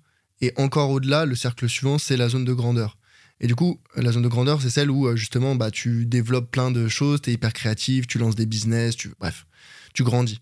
Et le problème, c'est que entre la zone de confort et la zone de grandeur, tu as cette zone de peur. Et cette zone de peur, c'est extrêmement difficile bah déjà d'y rentrer parce que tu la vois venir et tu dis attends là je risque d'avoir pendant les prochains mois euh, peu d'argent sur mon compte, je vais peut-être pas pouvoir euh, enfin avoir mon niveau de vie habituel et tu as besoin de traverser cette zone de peur pour atteindre la zone de grandeur. Et je pense que c'est hyper contre-intuitif de se dire bon bah je vais enfin c'est très difficile pour la très grande majorité des gens que ce soit les entrepreneurs ou dans le monde corporate. Est-ce que toi tu l'as senti cette zone de peur ou est-ce que tu as l'impression d'être passé de ta zone de confort à une zone de grandeur? Ma progression, elle a été euh, très rapide sur les réseaux sociaux, euh, financières, etc. À tel point qu'il y a, je sais pas, il y a pas mal de gens que je vois qui s'interrogent, tu vois, est-ce que c'est de la chance, enfin, qu'est-ce qui s'est passé, etc. Et tu vois, je reviens à ce que je t'ai dit tout à l'heure, où je t'ai dit, euh, tu vois, les trucs d'inconfort, de les taux inspirationnels, les taux prohibitifs. Mais je veux dire, si vous faites pas ça, ou si vous dites, oui, toi, c'est facile de le faire parce que maintenant, t'en es à là. Non, les gens prennent le truc à l'envers. C'est parce que j'ai fait ça que je suis allé vite, tu vois. Et je pense que souvent, euh, moi, je suis pas du tout euh, quelqu'un, enfin, je suis pas successful et tout, mais si je prends, tu vois, des gens très successful, on se rend pas compte souvent le ce par quoi ils sont passés en fait, tu vois, euh, ce qui, enfin, les bâtons dans les roues qu'on leur a mis, les trucs qu'ils ont dû faire en fait pour gagner beaucoup d'argent, faire des grands projets. Je pense qu'en fait, on, souvent, on, sous-estime en fait ce que les gens ont, ont dû traverser. C'est quoi un peu la timeline pour, tu vois, un peu donner de perspective sur toi, ton parcours? Le moment où tu t'es lancé, c'était quand? Et comment est-ce que ça a évolué en termes de, alors pour toi, ça se chiffre en, par rapport au, peut-être au revenu, au chiffre d'affaires, au nombre d'abonnés. Comment ces trois métriques-là, elles ont évolué? Alors, je me suis lancé en 2020. Avant ça, tu étais dans le monde corporate dont on parlait au début. Ouais. Ouais. Ouais, je me suis lancé en 2020 et j'ai été au chômage en fait. Tu touchais le chômage? J'ai fait une rupture conventionnelle, ouais, et je touchais le chômage. Tu touchais combien? Je touchais euh, 1400 net, je crois, un truc comme ça. Je, je sais plus trop. T'habitais où à ce moment-là? Je suis retourné chez mon père. Comme euh, ça me fait penser à Julien, Julien Song. Ouais. bah, euh, en fait, non. C'est ce que j'avais fait, c'est que j'étais retourné chez mon père pendant le confinement, voilà, pour pas rester à Paris. Et j'avais, euh, j'avais lâché l'appart, mon appart à ce moment-là. Donc ça, déjà, c'est un avantage compétitif que j'ai eu. Donc ça, je me cache pas. Genre, je suis retourné chez mon père quelques mois. Donc ça, déjà, il faut avoir la chance de l'avoir, hein, parce que tout le monde n'a pas cette chance-là. Et je touchais le chômage, tu vois. Donc je suis pas parti de rien. Le chômage, était, c'était un chômage qui était petit, mais je me suis mis en micro. Donc euh, très vite, bah en fait, ce que tu gagnes, euh, quand tu gagnes plus que ton chômage, tu touches pas le chômage. En fait, il y a 70% de ce que tu touches Ouais. en chiffre d'affaires qui est déduit de ton chômage. Donc, dès que tu gagnes un petit peu plus que ton chômage, euh, Ouais. il, est, euh, il est effacé. Et en fait, j'ai touché le chômage que genre euh, deux mois, tu vois, un truc comme ça. Ok. Après, t'as direct commencé à faire du cash. Ouais, ouais. Ok. Ça allait vite. Comment t'as fait tes premiers euros? Donc j'avais zéro, enfin j'avais zéro abonné, tu vois, j'avais, enfin j'avais genre, euh, je sais pas, 500 relations sur LinkedIn, euh, 300 abonnés sur Instagram, c'est tout ce que j'avais en audience, tu vois. Et je suis passé assez vite, euh, ouais, je suis passé assez vite la barre des plusieurs milliers sur LinkedIn, euh, etc. La toute première année, je crois que j'ai fait euh, 75 000, tu vois, de chiffre d'affaires. Toute première année? Ouais, Et ça s'était décomposé euh, comment euh, en termes de stream de revenus? C'est quasiment que du, du ghostwriting. J'ai pas vendu le ghostwriting au début. Au début, je vendais des, images animées, des, des mèmes et tout, tu vois. Au début, je vendais un truc euh, qui a rien à voir, tu vois. Et j'ai juste que pour vendre ces trucs, je faisais des posts sur LinkedIn et les gens, ils aimaient bien les posts sur LinkedIn. Ils m'ont dit, est-ce que tu vendrais pas des posts sur LinkedIn? Et vu que j'ai eu beaucoup de demandes là-dessus, bah en fait, j'ai voilà, fait ça. Et je donnais des cours d'échecs au début aussi. Et j'ai arrêté de donner des cours d'échecs quand mon prix à l'heure était supérieur, tu vois, pour, enfin, pour vendre la presta est devenu supérieur au cours d'échecs. J'ai bazardé les cours d'échecs parce que je détestais donner des cours d'échecs, tu vois. Voilà, et donc aujourd'hui, ben, l'an dernier, j'ai fait, euh, je sais pas exactement, mais j'ai fait entre 220 et 240 000 de chiffre d'affaires. Enfin, il y a eu un petit bond là entre, euh, Ouais, entre euh, du coup, en 2020, t'étais à 75 000. Ouais. Et en 2022, t'as fait euh, 220, 240. Du coup, en 2021, t'avais non, fait non, mais combien c'est, pardon, je te dis c'est des bêtises, c'est en 2021 que j'ai fait 75 000 et c'est Ah. en 2022 que j'ai fait 240. Ok, en 2020, la première année, tu te souviens combien t'avais fait? Non, mais en fait, 2020, j'ai commencé euh, vers genre octobre, tu vois, donc je sais même plus, mais. Ok, donc c'est tard, quoi. T'avais commencé tard. Ouais, je- enfin, je- Mais tu développais déjà ta communauté sur LinkedIn euh, toute l'année 2020 ou pas? Ou t'as vraiment commencé à j'ai, co- poster j'ai sur... commencé en octobre-novembre 2020, ouais. ouais, ouais. Ok. Et du coup, en 2020, t'as quasiment fait euh, enfin, aucun CA, ou très peu? J'ai fait quelques milliers, mais j'ai pas fait grand-chose. Mhm. Et du coup, t'as commencé à faire les 75 000 en 2021. Ouais, ouais, ouais. Ok. Et 2022, 220, 240 000. Ouais, en fait, j'ai commencé à créer mon, une audience un peu vers le, sur le tard quand je suis parti de mon job. Et j'ai dû créer mon entreprise euh, fin de l'année, genre novembre, décembre, tu vois, euh, 2020. Donc, genre, je, je sais même plus combien j'ai fait, mais c'était non significatif. C'est 2021 qui a été vraiment significatif, euh, 75K. Et l'an dernier, j'ai fait entre 220 et 240, je sais plus exactement. Parce qu'en fait, à la fin de l'année, j'ai changé de type de société. J'ai créé une EURL. Tu vois, donc à la fin, euh, il y a des trucs que je pouvais plus facturer sur la, la micro, que j'ai dû facturer sur le URL et tout. Donc j'ai pas mis le nez dans l'exercice fiscal, mais on est dans ces sortes de grandeur-là pour, euh, je veux dire, un input, euh, bah, juste, euh, tu vois, mon, mon ordi avec le clavier, les posts LinkedIn, une connexion Internet. euh, globalement, j'avais pas besoin de grand-chose, tu vois. Et du coup, t'avais une bonne marge. Ah ouais, énorme. J'ai pas, même pas calculé, mais c'est genre plus de 80 ou euh, 80, 85%, je sais même Mhm, pas quoi. mhm. J'étais sous prélèvement libératoire, donc c'était. Bah, en fait, je payais 24,2% de chiffre d'affaires. Voilà, donc c'était une année un peu d'exception fiscale, parce que j'aurais pas pu continuer à faire ça, parce qu'ils m'auraient enlevé le prélèvement libératoire. Et là, maintenant, je suis en EURL, et donc euh, c'est plus du tout la même soupe.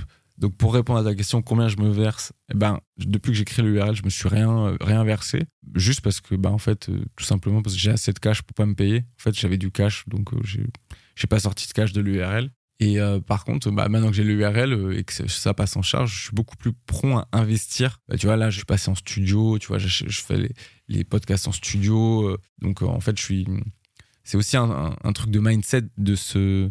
Voilà, je réinvestis très vite l'argent que je gagne là en me disant, bah, tu vois, je fais grossir d'autres trucs, je fais grossir le podcast. Tu vois, je suis pas là, je vais sortir l'argent, euh, je vais le mettre en bourse. Sécuriser, machin. Ouais, non, je pense aussi à investir, tu vois, dans du média, donc à faire, faire, faire levier. Donc je suis. C'est un peu, euh, j'ai écrit un post euh, là-dessus d'ailleurs. Tu vois, réinvestir une majorité de ses bénéfices dans sa société, c'est un peu contre-intuitif au début parce que quand tu débutes en entrepreneuriat, sans parler de précarité, mais tu fais attention, tu essaies de gagner tes premiers euros, ou quand tu les gagnes, tu veux les sécuriser, tu te dis pas, bah, je vais les réinvestir dedans. Pourtant, je suis d'accord avec toi, c'est nécessaire pour grossir, en tout cas bah, rapidement, de réinvestir ses bénéfices. Et moi, j'ai appelé ça la, mentalité MrBeast euh, Junior. Parce que MrBeast, tu connais, le YouTuber euh, numéro 1 au monde, il réinvestit 99,9% euh, de ses bénéfices dans ses vidéos. Pourquoi? Pour faire toujours de meilleures, meilleures vidéos. Et adopter cette mentalité, tu vois, moi, ça fait pas très longtemps que j'entreprends. Enfin, je, j'ai ouvert ma société en, en septembre et j'ai commencé à facturer en décembre 2022. Donc, c'est très récent. Mais les premiers mois, on est en mars 2023, donc c'est pas très longtemps, mais j'avais justement cette mentalité de me dire, je veux absolument sécuriser l'argent, euh, je veux pas le, réinvestir, etc. Enfin, je veux pas. De toute façon, je savais même pas trop dans quoi le réinvestir. Et j'avoue que c'est en discutant avec toi, ou euh, tu vois, ou bah, justement, ce qu'on est en train de faire là aujourd'hui, l'enregistrement en podcast. Et depuis que j'ai passé cette barrière mentale de me dire, ok, euh, je suis capable de payer plusieurs centaines d'euros pour enregistrer un épisode de podcast en studio, bah tout de suite en fait ça a ouvert des possibilités des chemins dans mon esprit en me disant ouais mais du coup je peux aussi peut-être payer euh, une assistante pour euh, de l'administratif. Je peux payer du matériel pour enregistrer chez moi. Je peux faire ci je peux faire ça. Et, du coup tu t'ouvres les possibilités et je pense que c'est nécessaire pour en tout cas développer son business euh, à grande échelle d'avoir cette mentalité de réinvestir la majorité de ses bénéfices majorité voilà autant qu'on peut de ses bénéfices dans sa société clairement. Et pour les, les one person business, tu vois, les freelance, le premier, tout ce que tu veux, tu vois, tu as un peu deux types. Tu as le premier qui va, il va faire 40 000 euros une année, il va se dire, ah, euh, ok, trop bien. Et tu vois, et l'année d'après, il va faire genre 48 euh, 000, tu vois. Et l'année d'après, l'autre, il va faire 54 000, tu vois. Et l'autre type, c'est le mec, il arrive, il fait 40 euh, 000. L'année d'après, il fait 100 000. L'année d'après, il fait 250, 500, 1 million, enfin, tu vois. Et je pense que le truc, c'est que le premier va faire souvent faire du penny pinching, tu vois. Ah oui, mais il va compter les carottes et tout. Et l'autre, il va investir, tu vois. Il va investir, ouais, comme tu disais, tu vois, un assistant virtuel, euh, améliorer euh, la qualité de ses podcasts, euh, acheter du, tu vois, du meilleur matériel. il va pas se dire ah non non non non. Je pense que c'est apprendre à investir le cash, en fait, pour faire des, plus grands pas plus vite. Et, ça, je suis complètement d'accord. Tu vois, c'est comme tu sais, quand tu prends un train, bah, t'as le type, tu vois, qui va prendre le train de 6 heures du mat parce que le truc est 30 euros euh, moins cher. Et t'as le gars qui se dit non, bah, il faut que je dorme. Et euh, du, coup, il finit sa nuit et il aura pris, bah, tu vois, le train peut-être de, de 10 heures. Ça lui coûte peut-être 30, 40 euros de plus. Donc, mais ces 40 euros-là, ils sont investis, tu vois, dans son sommeil, son bien-être. Au lieu de partir la tête dans le cul, le train à 6 heures, tu vois. Et certaines personnes se dire oui, mais cette mentalité va te faire perdre de l'argent. Non, c'est pas que ça va te faire perdre de l'argent c'est que tu investis de l'argent pour avoir, euh, tu vois, d'autres choses, en fait. Et je pense que ça, ça te fait faire des plus grands pas. En, parlant de grands pas, en 2022, du coup, tu as fait 220, 240 euros, 1000 euros de, CA. C'est quoi euh, tes projections, ou en tout cas tes ambitions 2023, 4, 5 Alors, moi, je suis quelqu'un d'assez euh, moyen-termiste, on va dire. J'ai du mal à me projeter, tu vois, loin. Mais 2023, j'espère faire 500. Et ma coach me dit arrête de dire j'espère, dis je vais faire. Mais euh, bon, et le truc c'est qu'il faut les faire les 500. Je, donc je, je m'engage pas, mais j'espère 500 et l'année d'après 1 million. Ok, et comment tu comptes les faire? Ben, Je sais pas. et non, mais ça c'est autre chose, tu vois, c'est comme euh, les gens qui.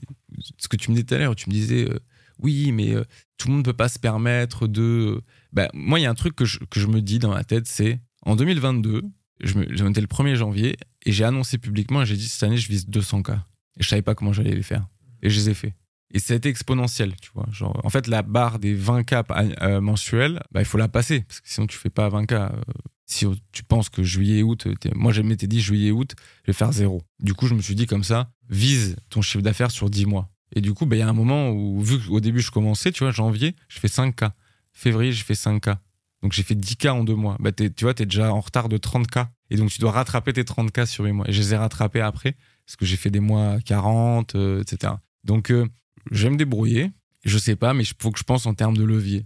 Donc, là, en ce moment, j'ai l'activité de ghostwriting, j'ai les bootcamps, et j'ai le manuel LinkedIn, donc il y a un, un e-book qu'on vend, de formation. J'ai fait un petit peu d'influence, mais ça, je peux pas le scaler à 500.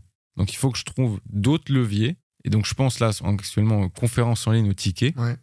Comme un petit peu ce que fait euh, Oussama Hamar sur les conférences ChatGPT. Oui, oui, oui.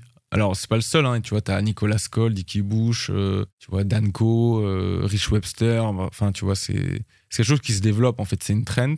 Bah, en fait, t'as une audience, et le truc, c'est que les gens, ils vont pas forcément t'acheter tes, formations, ils vont pas forcément t'acheter ton bootcamp, tu vois, ils vont pas forcément t'acheter un, un, truc, tu vois, à 1000 euros, ou, euh, tu vois, du coaching, je sais pas, à 5000 euros. Mais tu vois, un petit ticket à 50 euros, bah, why not, en fait. Donc, c'est une autre manière aussi de, entre guillemets, d'aller chercher de l'argent, euh, tu vois, auprès de ta communauté, bah, c'est de faire du volume. Donc les conférences au ticket, j'ai réfléchi et j'ai réfléchi à. Enfin non, j'ai pas, même pas que j'ai réfléchi, je suis en train de le faire. Je vais le faire. Genre, je vais annoncer ça cette semaine ou la semaine prochaine. Donc c'est un truc qui va se faire. Je pense que je vais en faire 6 dans l'année. Enfin, je crois. Et voilà, et après, euh, peut-être lancer plus de bootcamp ou alors un autre format de bootcamp. Donc, soit un bootcamp business, soit euh, un bootcamp pour ghostwriter ou un truc comme ça. Ce que je vais faire, je pense, c'est que je vais rajouter un bootcamp business parce que en fait, je l'ai annoncé, mais je l'ai pas fait. Il y a des gens qui m'envoient des messages pour dire ouais, ils se sont intéressés et tout. Et ensuite, je pense que je vais faire un produit peut-être euh, plus vendable qui est euh, Stack Solopreneur, tu vois, genre un, truc technique pour se lancer en soloprenariat. Ça fait un moment, je t'avais déjà vu euh, en parler de ce Stack Solopreneur il y a des semaines ou des mois même. Mmh. c'est long, hein. Mmh. C'est quoi l'objectif C'est de un kit. ouais, un kit. Un kit pour aider les solopreneurs à se lancer? Ouais, ouais. Se lancer et puis même, enfin, genre, tu vois. Et à scaler? mais moi, le, à chaque fois, je vais voir quelqu'un, t'as as tel outil, t'as tel outil. Des gens viennent voir, ah, qu'est-ce que tu utilises en webinaire? Euh, C'est qui ton expert comptable? Mais en fait, et à un moment, on centraliserait pas tout euh, quelque part et genre, je sais pas, et tu le files aux gens, tu vois. Et je pense que ça, ça serait, euh, tu vois, bah ça, c'est création de valeur immédiate, tu vois. Ça, et, voilà. Et puis, je réfléchis à formation de ghostwriting, former des ghostwriters. En fait, là où tu as enfin, clairement, c'est le levier du média, de ta communauté qui te permet de, tu vois, faire autant de, CA et de business différents. Et le plus intéressant, je trouve, c'est que tu peux te. Pour répondre à tous les besoins de ton audience, parce que quand tu une audience de plusieurs dizaines de milliers de personnes, tu as des besoins qui sont très différents, tu as des moyens qui sont très différents. Et donc, avoir un produit à 50 euros comme avoir un service à 5000, ça permet d'adresser l'audience la plus large moi, j'ai commencé mes formations, mon bootcamp, ok? Initialement, il était à 200 euros. Je l'ai monté à, 400, aujourd'hui, il est à 500, ok? Euh, Mais je me rends compte que, tu vois, les gens qui ont moins, bah, j'avais rien à leur proposer. Et il y avait peut-être des gens qui euh, bah, seraient prêts à payer plus, mais j'avais rien à leur proposer. Et du coup, là où toi, ton bootcamp aujourd'hui, il a, il a combien le bootcamp 2500. 2500. Hors taxe. Hors taxe. Bon, tu vois, ça commence à faire une belle somme. Donc tu dis, c'est un, un service assez premium. Mais je pense que c'est important de diversifier ses offres pour pouvoir répondre à tous les besoins, à tous les portefeuilles. Tu vois, là, moi, par exemple, je vais sortir mon bootcamp, je vais le mettre sous format vidéo, ok? Et euh, je vais le mettre euh, en dessous du, du bootcamp et je voudrais augmenter le, prix du, le prix du bootcamp. Mais est-ce que pour toi, il faut vraiment avoir genre un produit ou un service pour tous les portefeuilles? Ou est-ce que non, il faut pas non trop se disperser? Je pense que si tu as de l'audience, je pense que c'est bien de faire euh, trois prix différents, trois pricing différents si on caricature, c'est un peu le 50, 500, 5000, tu vois. Genre, euh, à qui tu vas vendre à, 50, à qui tu vas vendre à 500, à qui tu vas vendre à 5000. Ben, si tu es doué, tu vois, ben, toi, ouais, tu peux vendre un e-book, tu vois, démarrer en investissement euh, à 50, tu vois. Enfin, je veux dire, pas de raison, si le mec, il est sérieux, qu'il l'achète pas. Ouais, ton bootcamp à 500, et puis, bah, s'il y a des gens, ils sont chauds, ils t'achèteront peut-être, ouais, tu vois, du coaching de haut niveau, et tu vas, ils vont, tu auras une offre genre 6 mois, 5000 euros, et je sais pas, vous voyez, je sais pas combien de fois, euh, deux fois, enfin une fois toutes les deux semaines. Pour de la gestion de patrimoine plutôt. Oui, gestion de patrimoine, avec tu lui files une, ligne WhatsApp, tu vois, un, suivi sur six mois, 5000 euros, tu vois, ça me paraît pas déconnant en fait. Mmh, mmh, mmh. Et, pourquoi pas euh, une quatrième à 50 000, mais bon, si t'es doué, moi je n'arrive pas à en vendre. Mais... L'année prochaine, l'année prochaine, on a le temps. Mais c'est ça, donc je pense que c'est ouais, trois, c'est petit portefeuille, moyen et high ticket en fait. Demain, euh, je sais pas pourquoi je ne pensais à cette question, ton business il génère 5 millions avec une très bonne marge qu'est-ce que tu changes à ton quotidien? Donc, tu vois, 10 fois ce que toi, t'aimerais faire en, 2023, quoi. Alors, faudrait voir comment je les génère, mais je pense que j'essaie de me sortir de l'équation, en fait, en gros. C'est-à-dire, je, j'essaie de faire en sorte que le business tourne sans moi. Et je pense que je ferais beaucoup plus d'activités, euh, d'investissement et un peu d'activisme, quoi, tu vois. Genre, euh, je ferais, ouais, ouais, je ferais plus de médias. Et, ouais, je pense que si ton business fait 5 millions, euh, je, bah, je, le mets en, en, autopilote, en fait, si j'y arrive. Ok. Ok. Ouais, donc, euh, t'essaies de. Parce qu'en fait, ouais, toute la question, effectivement, c'est comment tu les génères, ces 5 millions. Donc, si jamais tu passes à 10 heures par jour à travailler, euh, ça t'intéresse pas, quoi. Non, j'ai- non, non, j'ai pas envie de mettre la tête dans le sac. euh. J'ai pas une grosse capacité de travail, en fait. Tu travailles combien d'heures par jour ou par semaine?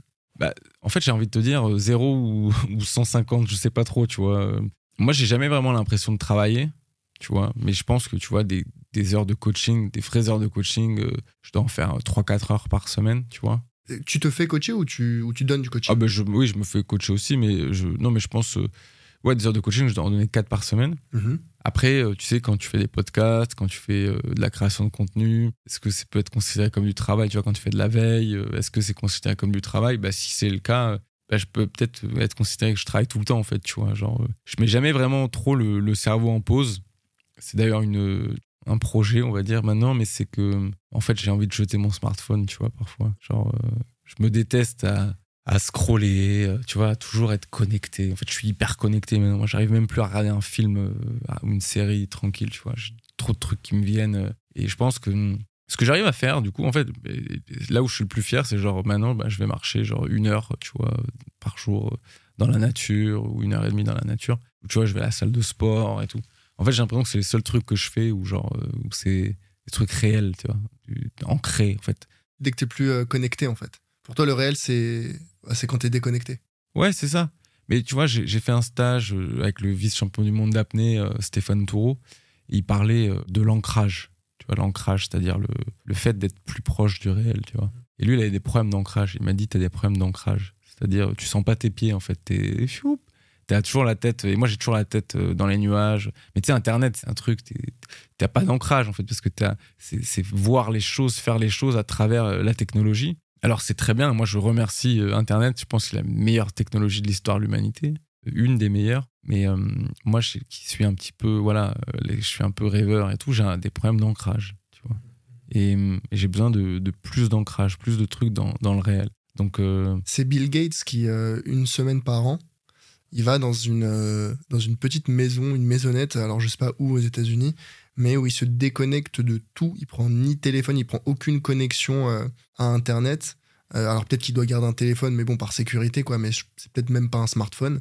Et il se déconnecte de tout son business, euh, les actualités, euh, Internet. Pendant une semaine, il prend euh, plusieurs bouquins et il dit que c'est sa meilleure source de régénération et de liberté d'esprit et, d'ancrage, finalement, à la réalité. Tu penses que tu pourrais faire ça? Partir une semaine complètement déconnecté d'Internet? Bah, je pense que ce serait peut-être la meilleure récompense, tu vois. J'en parlais avec Johan Lopez la dernière fois. mais tu sais, les gens qui ont beaucoup, beaucoup d'argent, tu vois, et qui vivent en milieu urbain, ils recréent en fait à l'intérieur de leur maison. Ils se mettent des cascades, ils mettent des lumières artificielles, tu vois, qui simulent le soleil. euh, Tu vois, euh, ils se mettent des plantes, tu vois, ils vont créer un petit jardin, euh, tu vois, sur leur sur leur rooftop, tu vois, où ils vont, tu vois, jardiner leurs tomates, etc. Et en fait, ça me fait penser, c'est un peu le cycle de la richesse, le cycle de la vie. C'est-à-dire que, en fait, à la toute fin, quand tu as gagné le jeu, tu vois, et que tu deviens, je sais pas, multimillionnaire, ou... en fait, tu essaies de. Tu utilises ton argent presque pour euh, revivre comme. euh, tu vois, comme un, un homme, comme le premier homme, en fait. C'est-à-dire que je pense que le vrai luxe, en fait, c'est le calme, c'est la paix intérieure. C'est Naval qui disait euh, You need to win the game to escape the game. Oui, en fait, moi, je suis carrément d'accord. Et en fait, j'y pense souvent, tu vois. Tu sais, les gens, ils, ils- ils rigolent, ils me voient faire des posts LinkedIn, etc. Et en fait, je, je sais pas, mais tu vois, ça m'étonnerait pas que si je win the game, il y a deux solutions, en fait. Tu vas disparaître. Bah, je pense que c'est une possibilité. C'est-à-dire que je pense que soit je continuerai à faire ça et je ferai l'activiste, tu vois, le mec médiatique, euh, etc. Je, je mets plutôt investissement. Mais je pense qu'il y a une possibilité que, euh, genre, un jour, vous me revoyez jamais, en fait, tu vois. Mhm.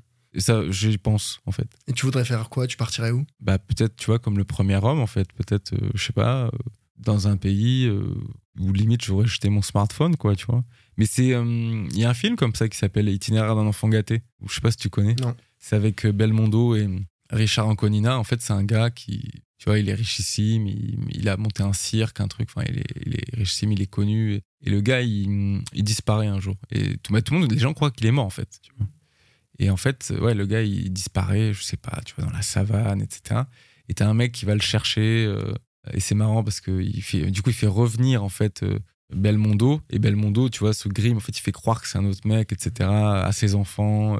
Et il pour foutre, en fait, Richard Anconina à la tête de, son entreprise. Et c'est un film, bah, en fait, c'est Belmondo dans ce film, c'est itinéraire d'enfant gâté, il, win the game to escape the game. Il y a beaucoup d'histoires comme ça, hein, de, de, gens qui disparaissent. C'est plus difficile avec les réseaux sociaux, mais c'est possible, tu vois. Tu partirais où? Tu ferais quoi? Bah, je sais pas. Tu sais, je sais même pas où vivre actuellement, donc je, je sais pas où, où j'irai. Souvent, pour rigoler, je dis le Sri Lanka, parce que j'ai été l'an dernier, tu vois. Et le Sri Lanka, c'est facile de se cacher, tu vois, dans le nord-est. Il y a un autre film qui était bien comme ça, qui m'a fait réfléchir. C'est En gros, c'est des mecs, tu vois, ils ont fait des bêtises et ils payent cher pour partir euh, à l'ombre. Je pense que c'est en Amazonie, tu vois. Et donc, je sais pas, je sais pas, je sais même pas si je vais disparaître, mais c'est une possibilité, ouais. Et faire quoi bah, Essayer peut-être de faire ce qui me rendrait le plus heureux, c'est-à-dire euh, bah, enlever les téléphones, faire pousser des carottes, euh, mais en tout cas, je partirais pas dans des trucs genre euh, à la plage, euh, dans des resorts 5 étoiles. Ça, je m'en bats les couilles, tu vois. Plus le temps passe, plus j'aime la nature, en fait. Je crois qu'à la fin, je, je crois qu'en fait, à la fin, peut-être la vraie richesse, si je win the game, je pense que ce serait trouver la paix intérieure et puis vraiment, je sais pas, lire des bouquins, me mettre sur le porche avec, tu vois, une femme que j'aurais rencontrée, peut-être des enfants. Je pense que ce, serait la paix intérieure. Je pense que c'est ça, en fait, la vraie richesse, en fait. c'est pas genre ce, se foutre dans des 5 étoiles à Santorin et le luxe et les investissements. Je pense à la fin, c'est réduire ses désirs et être content avec rien, quoi, tu vois. dans ce cas-là, est-ce que tu peux pas déjà faire ça aujourd'hui? Bah, je sais pas, euh, non, parce que j'ai pas win the game et puis. C'est quoi win the game pour toi? Bah, win the game, c'est, je pense que tu win the game quand t'es multimillionnaire, que t'as trouvé euh, l'amant de ta vie et que t'as des gamins, je pense que t'as win the game, tu vois. Et si t'es en bonne santé, c'est mieux encore. Mais si jamais c'est pour aller euh, vivre près, dans une petite maison euh, au bord d'un lac, dans une campagne avec tes gosses et ta femme, je sais pas si t'as besoin d'être multimillionnaire pour ça. Bah, to escape the game, you need to win the game, tu vois. Genre, parce que tu. Voilà. Je, je sais pas trop comment dire. Peut-être que, peut-être que non, mais. mais parce que tu vois, pourquoi ça me fait penser à un, sketch d'un humoriste euh, américain où justement, euh, c'est un businessman qui va voir un, un pêcheur mexicain, tu l'as mhm. vu ou pas? Ouais, je connais, ouais. Voilà, et tu vois, il, lui dit euh, Qu'est-ce que vous faites de vos journées? Bah, Je suis au bord d'un lac, je pêche, le soir, je fais avec ma femme, on va dîner chez des amis, je passe du temps avec mes enfants. Et le businessman lui dit Non, euh, il faut que vous pêchiez plus, il faut que vous engagiez des gens, que vous ouvriez une poissonnerie, que vous alliez à New York, à Wall Street pour devenir multimillionnaire, etc. Le type lui dit Et après? Il lui dit Bah, euh, après, vous pouvez, faire ce que vous voulez.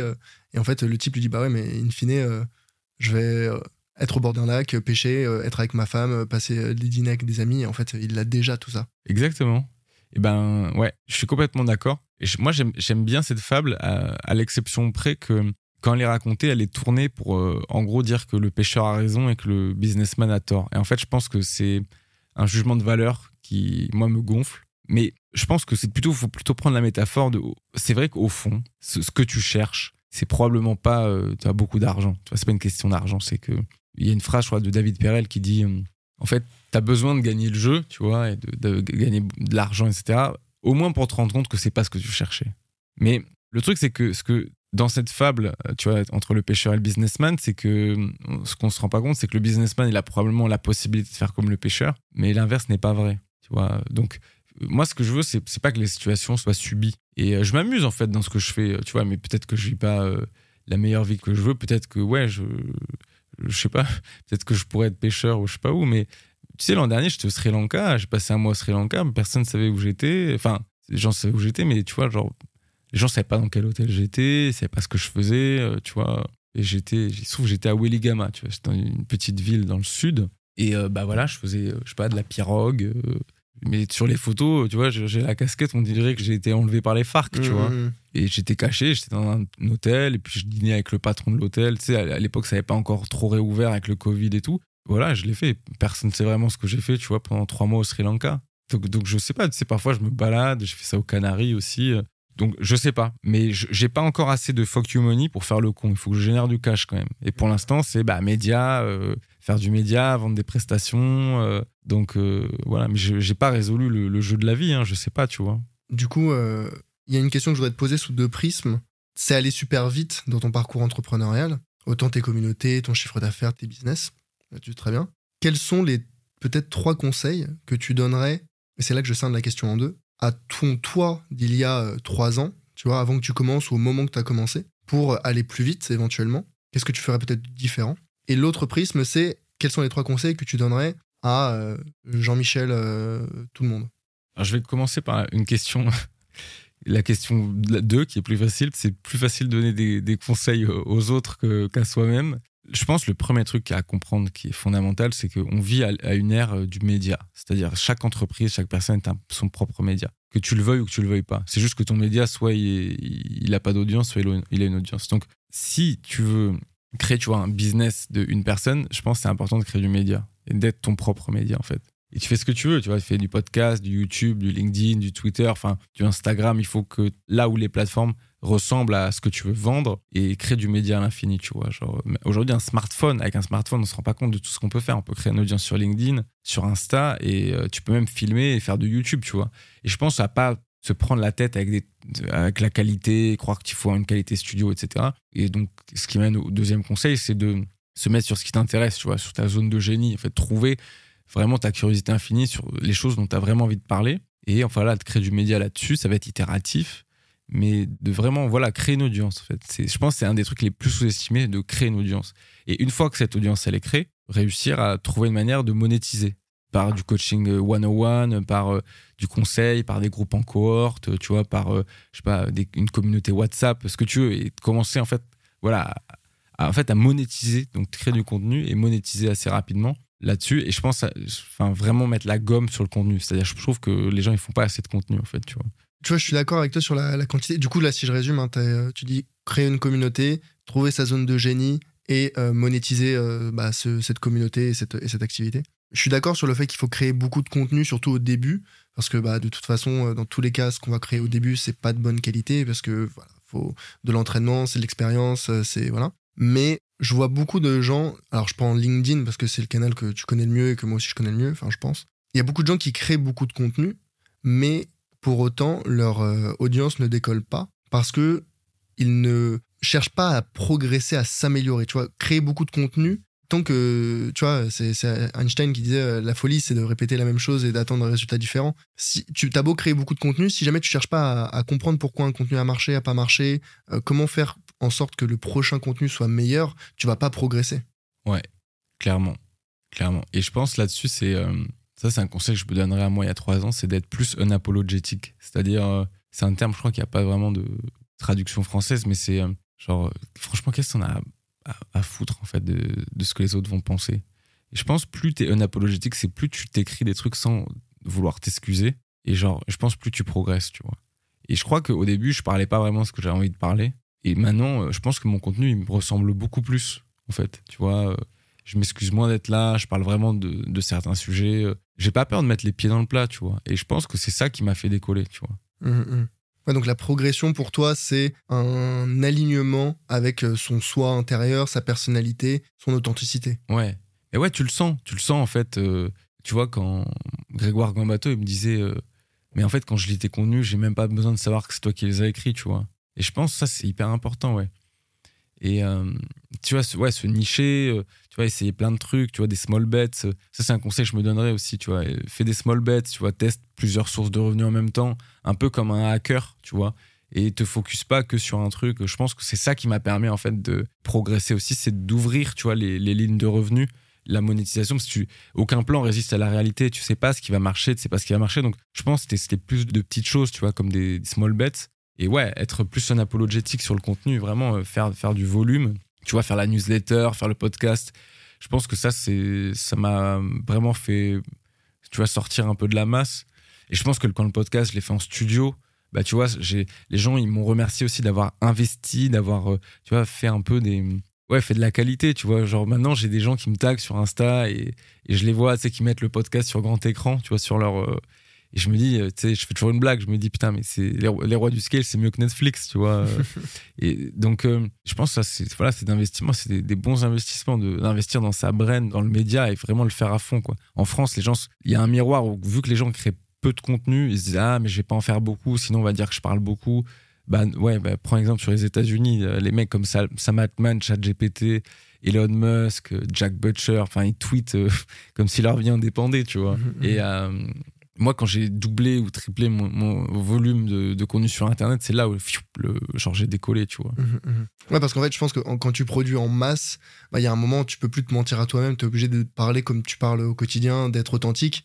Et en fait, c'est en faisant de la quantité que ça vient naturellement d'être plus authentique. Et donc, tu, bah, vu que c'est apparemment l'authenticité qui fait que tu progresses, tu vois, tous les, tous les gros sur LinkedIn aujourd'hui, hein, je pense, c'est des gens, euh, tu lis leur euh, post, tu sais que c'est eux sans lire le, le, nom de la personne qui l'a écrit. Tu vois. Et je pense que c'est ça aussi le, le, but du jeu, c'est trouver ton authenticité. Mais comment tu la trouves? Bah en produisant du contenu à fond, euh, à balle, à balle, à balle, parce que plus tu en auras produit, plus tu vas naturellement euh, le faire tendre vers euh, bah, ton authenticité et, toi-même, quoi. Bah, clairement, en, fait, les gens se rendent pas compte à quel point l'écriture, c'est une compétence sous-côté. Ce qui est marrant, tu vois, à l'ère d'Internet, où tu dis, ouais, c'est le, le sous-côté, c'est le code, c'est l'intelligence artificielle. Non, l'écriture, ça reste le truc le plus sous-côté. Personne sait écrire, personne sait bien écrire. Ça, si tu prends Netflix, genre, il y a rien sur Netflix d'intéressant quasiment. Genre, tu vois, une bonne, il y a une bonne série qui pop tous les six mois. Sinon, tu as un catalogue avec que des, films moyens, quoi. C'est pareil, tu vas voir au cinéma, genre, euh, combien il y a de bons films, en fait, sur le catalogue? Et, pourquoi? Bah, Tout simplement parce que, que, que ça soit des posts LinkedIn, des scripts Instagram, des vidéos YouTube, des films, t'en reviens toujours à est-ce que c'est bien écrit? Et si c'est pas bien écrit, c'est de la merde, tu vois. Et il y a peu d'œuvres qui sortent qui sont marquantes parce que les gens savent pas écrire. Donc en fait, quand tu as cette capacité de bien écrire et d'arriver à capter l'attention, parce que s'il ne s'agit pas de bien écrire, il faut aussi avoir des choses intéressantes à dire. Et en fait, cette dualité, c'est-à-dire que, tu vois, ça c'est dans le livre euh, On Writing de Stephen King, où il dit, euh, quand les gens écrivent des trucs bien, les, les, bons auteurs, ils se demandent jamais comment ils ont eu les idées.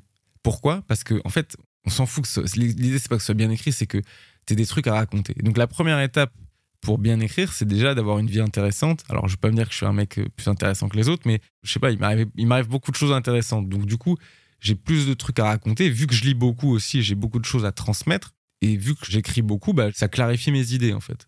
donc, je pense que c'est ça. C'est quand tu t'écris beaucoup, ça clarifie tes idées. Tu deviens. Euh, ça ne pas que ça devient plus facile, c'est que tu deviens meilleur à transmettre. Et du coup, bah, tu deviens, ouais, tu deviens un peu leader d'opinion. Et quand tu parles de sujets un peu touchy, tu vois, ou, qui ont de la valeur, bah, moi, je parle beaucoup business, d'argent, et c'est des choses qui sont utiles pour ces gens-là. Bah, ils te remercient. Et c'est là où tu crées des grosses audiences, ouais. Ouais, ouais. Mm, mm. ouais donc clairement, c'est la clarté, en fait. La clarté du propos qui fédère. Parce que je pense que la plupart des gens qui parlent sur Internet sont pas clairs, mais pas clair dans leur expression parce que c'est pas clair dans leur tête. Ah ben clairement, bah tu sais c'est euh, Boileau qui disait je sais plus quoi, il disait euh, non c'est quoi la phrase? Ouais ouais je vois quand c'est clair dans ta tête, euh, ça, ça, doit être clair dans tes mots. Oui, enfin je sais pas, ce, oui ce qui s'énonce clairement se, se, dit aisément ou, un truc comme ça, enfin je sais plus exactement. Et souvent les gens ils ont voilà l'écriture c'est un processus de clarification de ta pensée. C'est pour ça que c'est aussi douloureux en fait. C'est pour ça que les CEO me payent aussi cher, c'est parce que ils savent que c'est important de bien écrire mais ils savent que c'est leur image qui est en jeu, donc ils n'ont pas envie de passer pour des cons. Et du coup, bah, euh, en fait, tu règles un problème douloureux pour eux, en fait. Et le truc, c'est que c'est pour ça que moi, écrire, écrire beaucoup et apprendre à écrire pour les autres, bah, c'est un super pouvoir que, que, j'ai dans ma besace, tu vois. Ouais. Ouais, donc en somme, développer une communauté, trouver sa zone de génie, la monétiser, faire des small bets. Tu m'avais dit quoi d'autre? Écrire plus. Et ouais, écrire plus. Voilà et faire du média, faire, du média à fond, quoi. Ouais, développer, ouais. Je, je suis assez d'accord avec toi. C'est un petit peu ce qu'on est en train de faire. Thibaut, euh, ça fait un petit moment qu'on parle là déjà. C'était super, super intéressant. Franchement, euh, merci d'avoir partagé ta pensée, ton rapport à l'argent euh, et aussi comment aider les gens à peut-être faire évoluer la leur.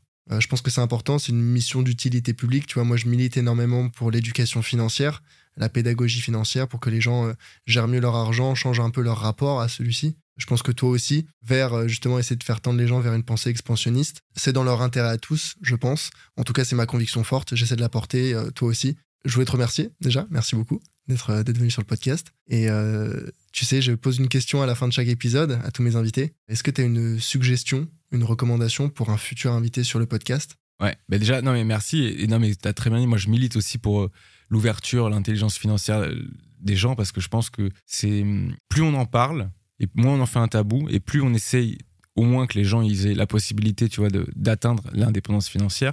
Je pense moins il y aura d'inégalité, tu vois. Ça, c'est important euh, parce que si on continue en fait à ce que les gens qui ont du cash, en fait, ils gèrent ça, tu vois, en, behind closed door, tu vois, derrière les rideaux.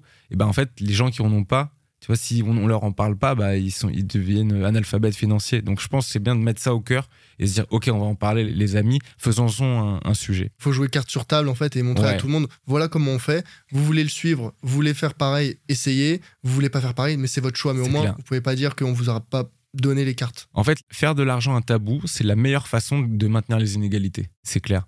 Donc, euh, donc moi, je, je- très bien et je milite aussi. et Je pense que c'est top. Et un invité, bah, il y en a plusieurs. Je pense que tu peux inviter Elliot Meunier s'il accepte. euh, tu vois, c'est millionnaire à 18 ans. euh, en refusant d'avoir des clients, bah, tu vas voir que il, il a une manière de penser euh, assez atypique. Sinon, qui tu peux inviter euh, bah, tu peux inviter Caroline Jurado aussi sur les cryptos. Elle a une manière assez intéressante de, réfléchir. Voilà, c'est deux invités qui sont cool, ouais. Écoute, euh, pourquoi pas. C'est vrai que Elliot, tu m'en avais déjà parlé. Enfin, Caroline aussi, super intéressant. Mais c'est vrai qu'un un jeune comme Elliot, je pense qu'il aurait des choses à dire. Une perspective, tu vois, différente l'âge. Et bon, on a- on n'est pas très différents en âge. hein. Moi, j'ai 26 ans, t'en as 30. Mais Elliot, il en a 18. Je suis curieux de voir, euh, tu vois, toi comme moi, on est passé par la case euh, corporate, enfin salariat. On a switché après parce que ça ne nous convenait pas.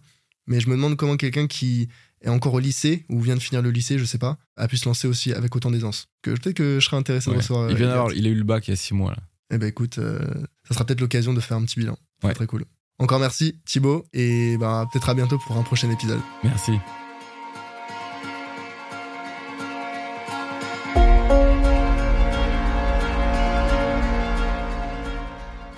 Merci d'avoir suivi cet épisode jusqu'au bout. Si le podcast t'a plu, pense à le noter 5 étoiles sur ta plateforme d'écoute. Je suis preneur de tout feedback, que ce soit sur les thèmes à aborder ou sur les personnes à inviter sur le podcast. Donc si tu as une remarque, critique ou suggestion, tu peux me joindre facilement sur LinkedIn. C'est Charles Elias Farah, Charles-Elias E-L-I-A-S, Farah F-A-R-A-H. À bientôt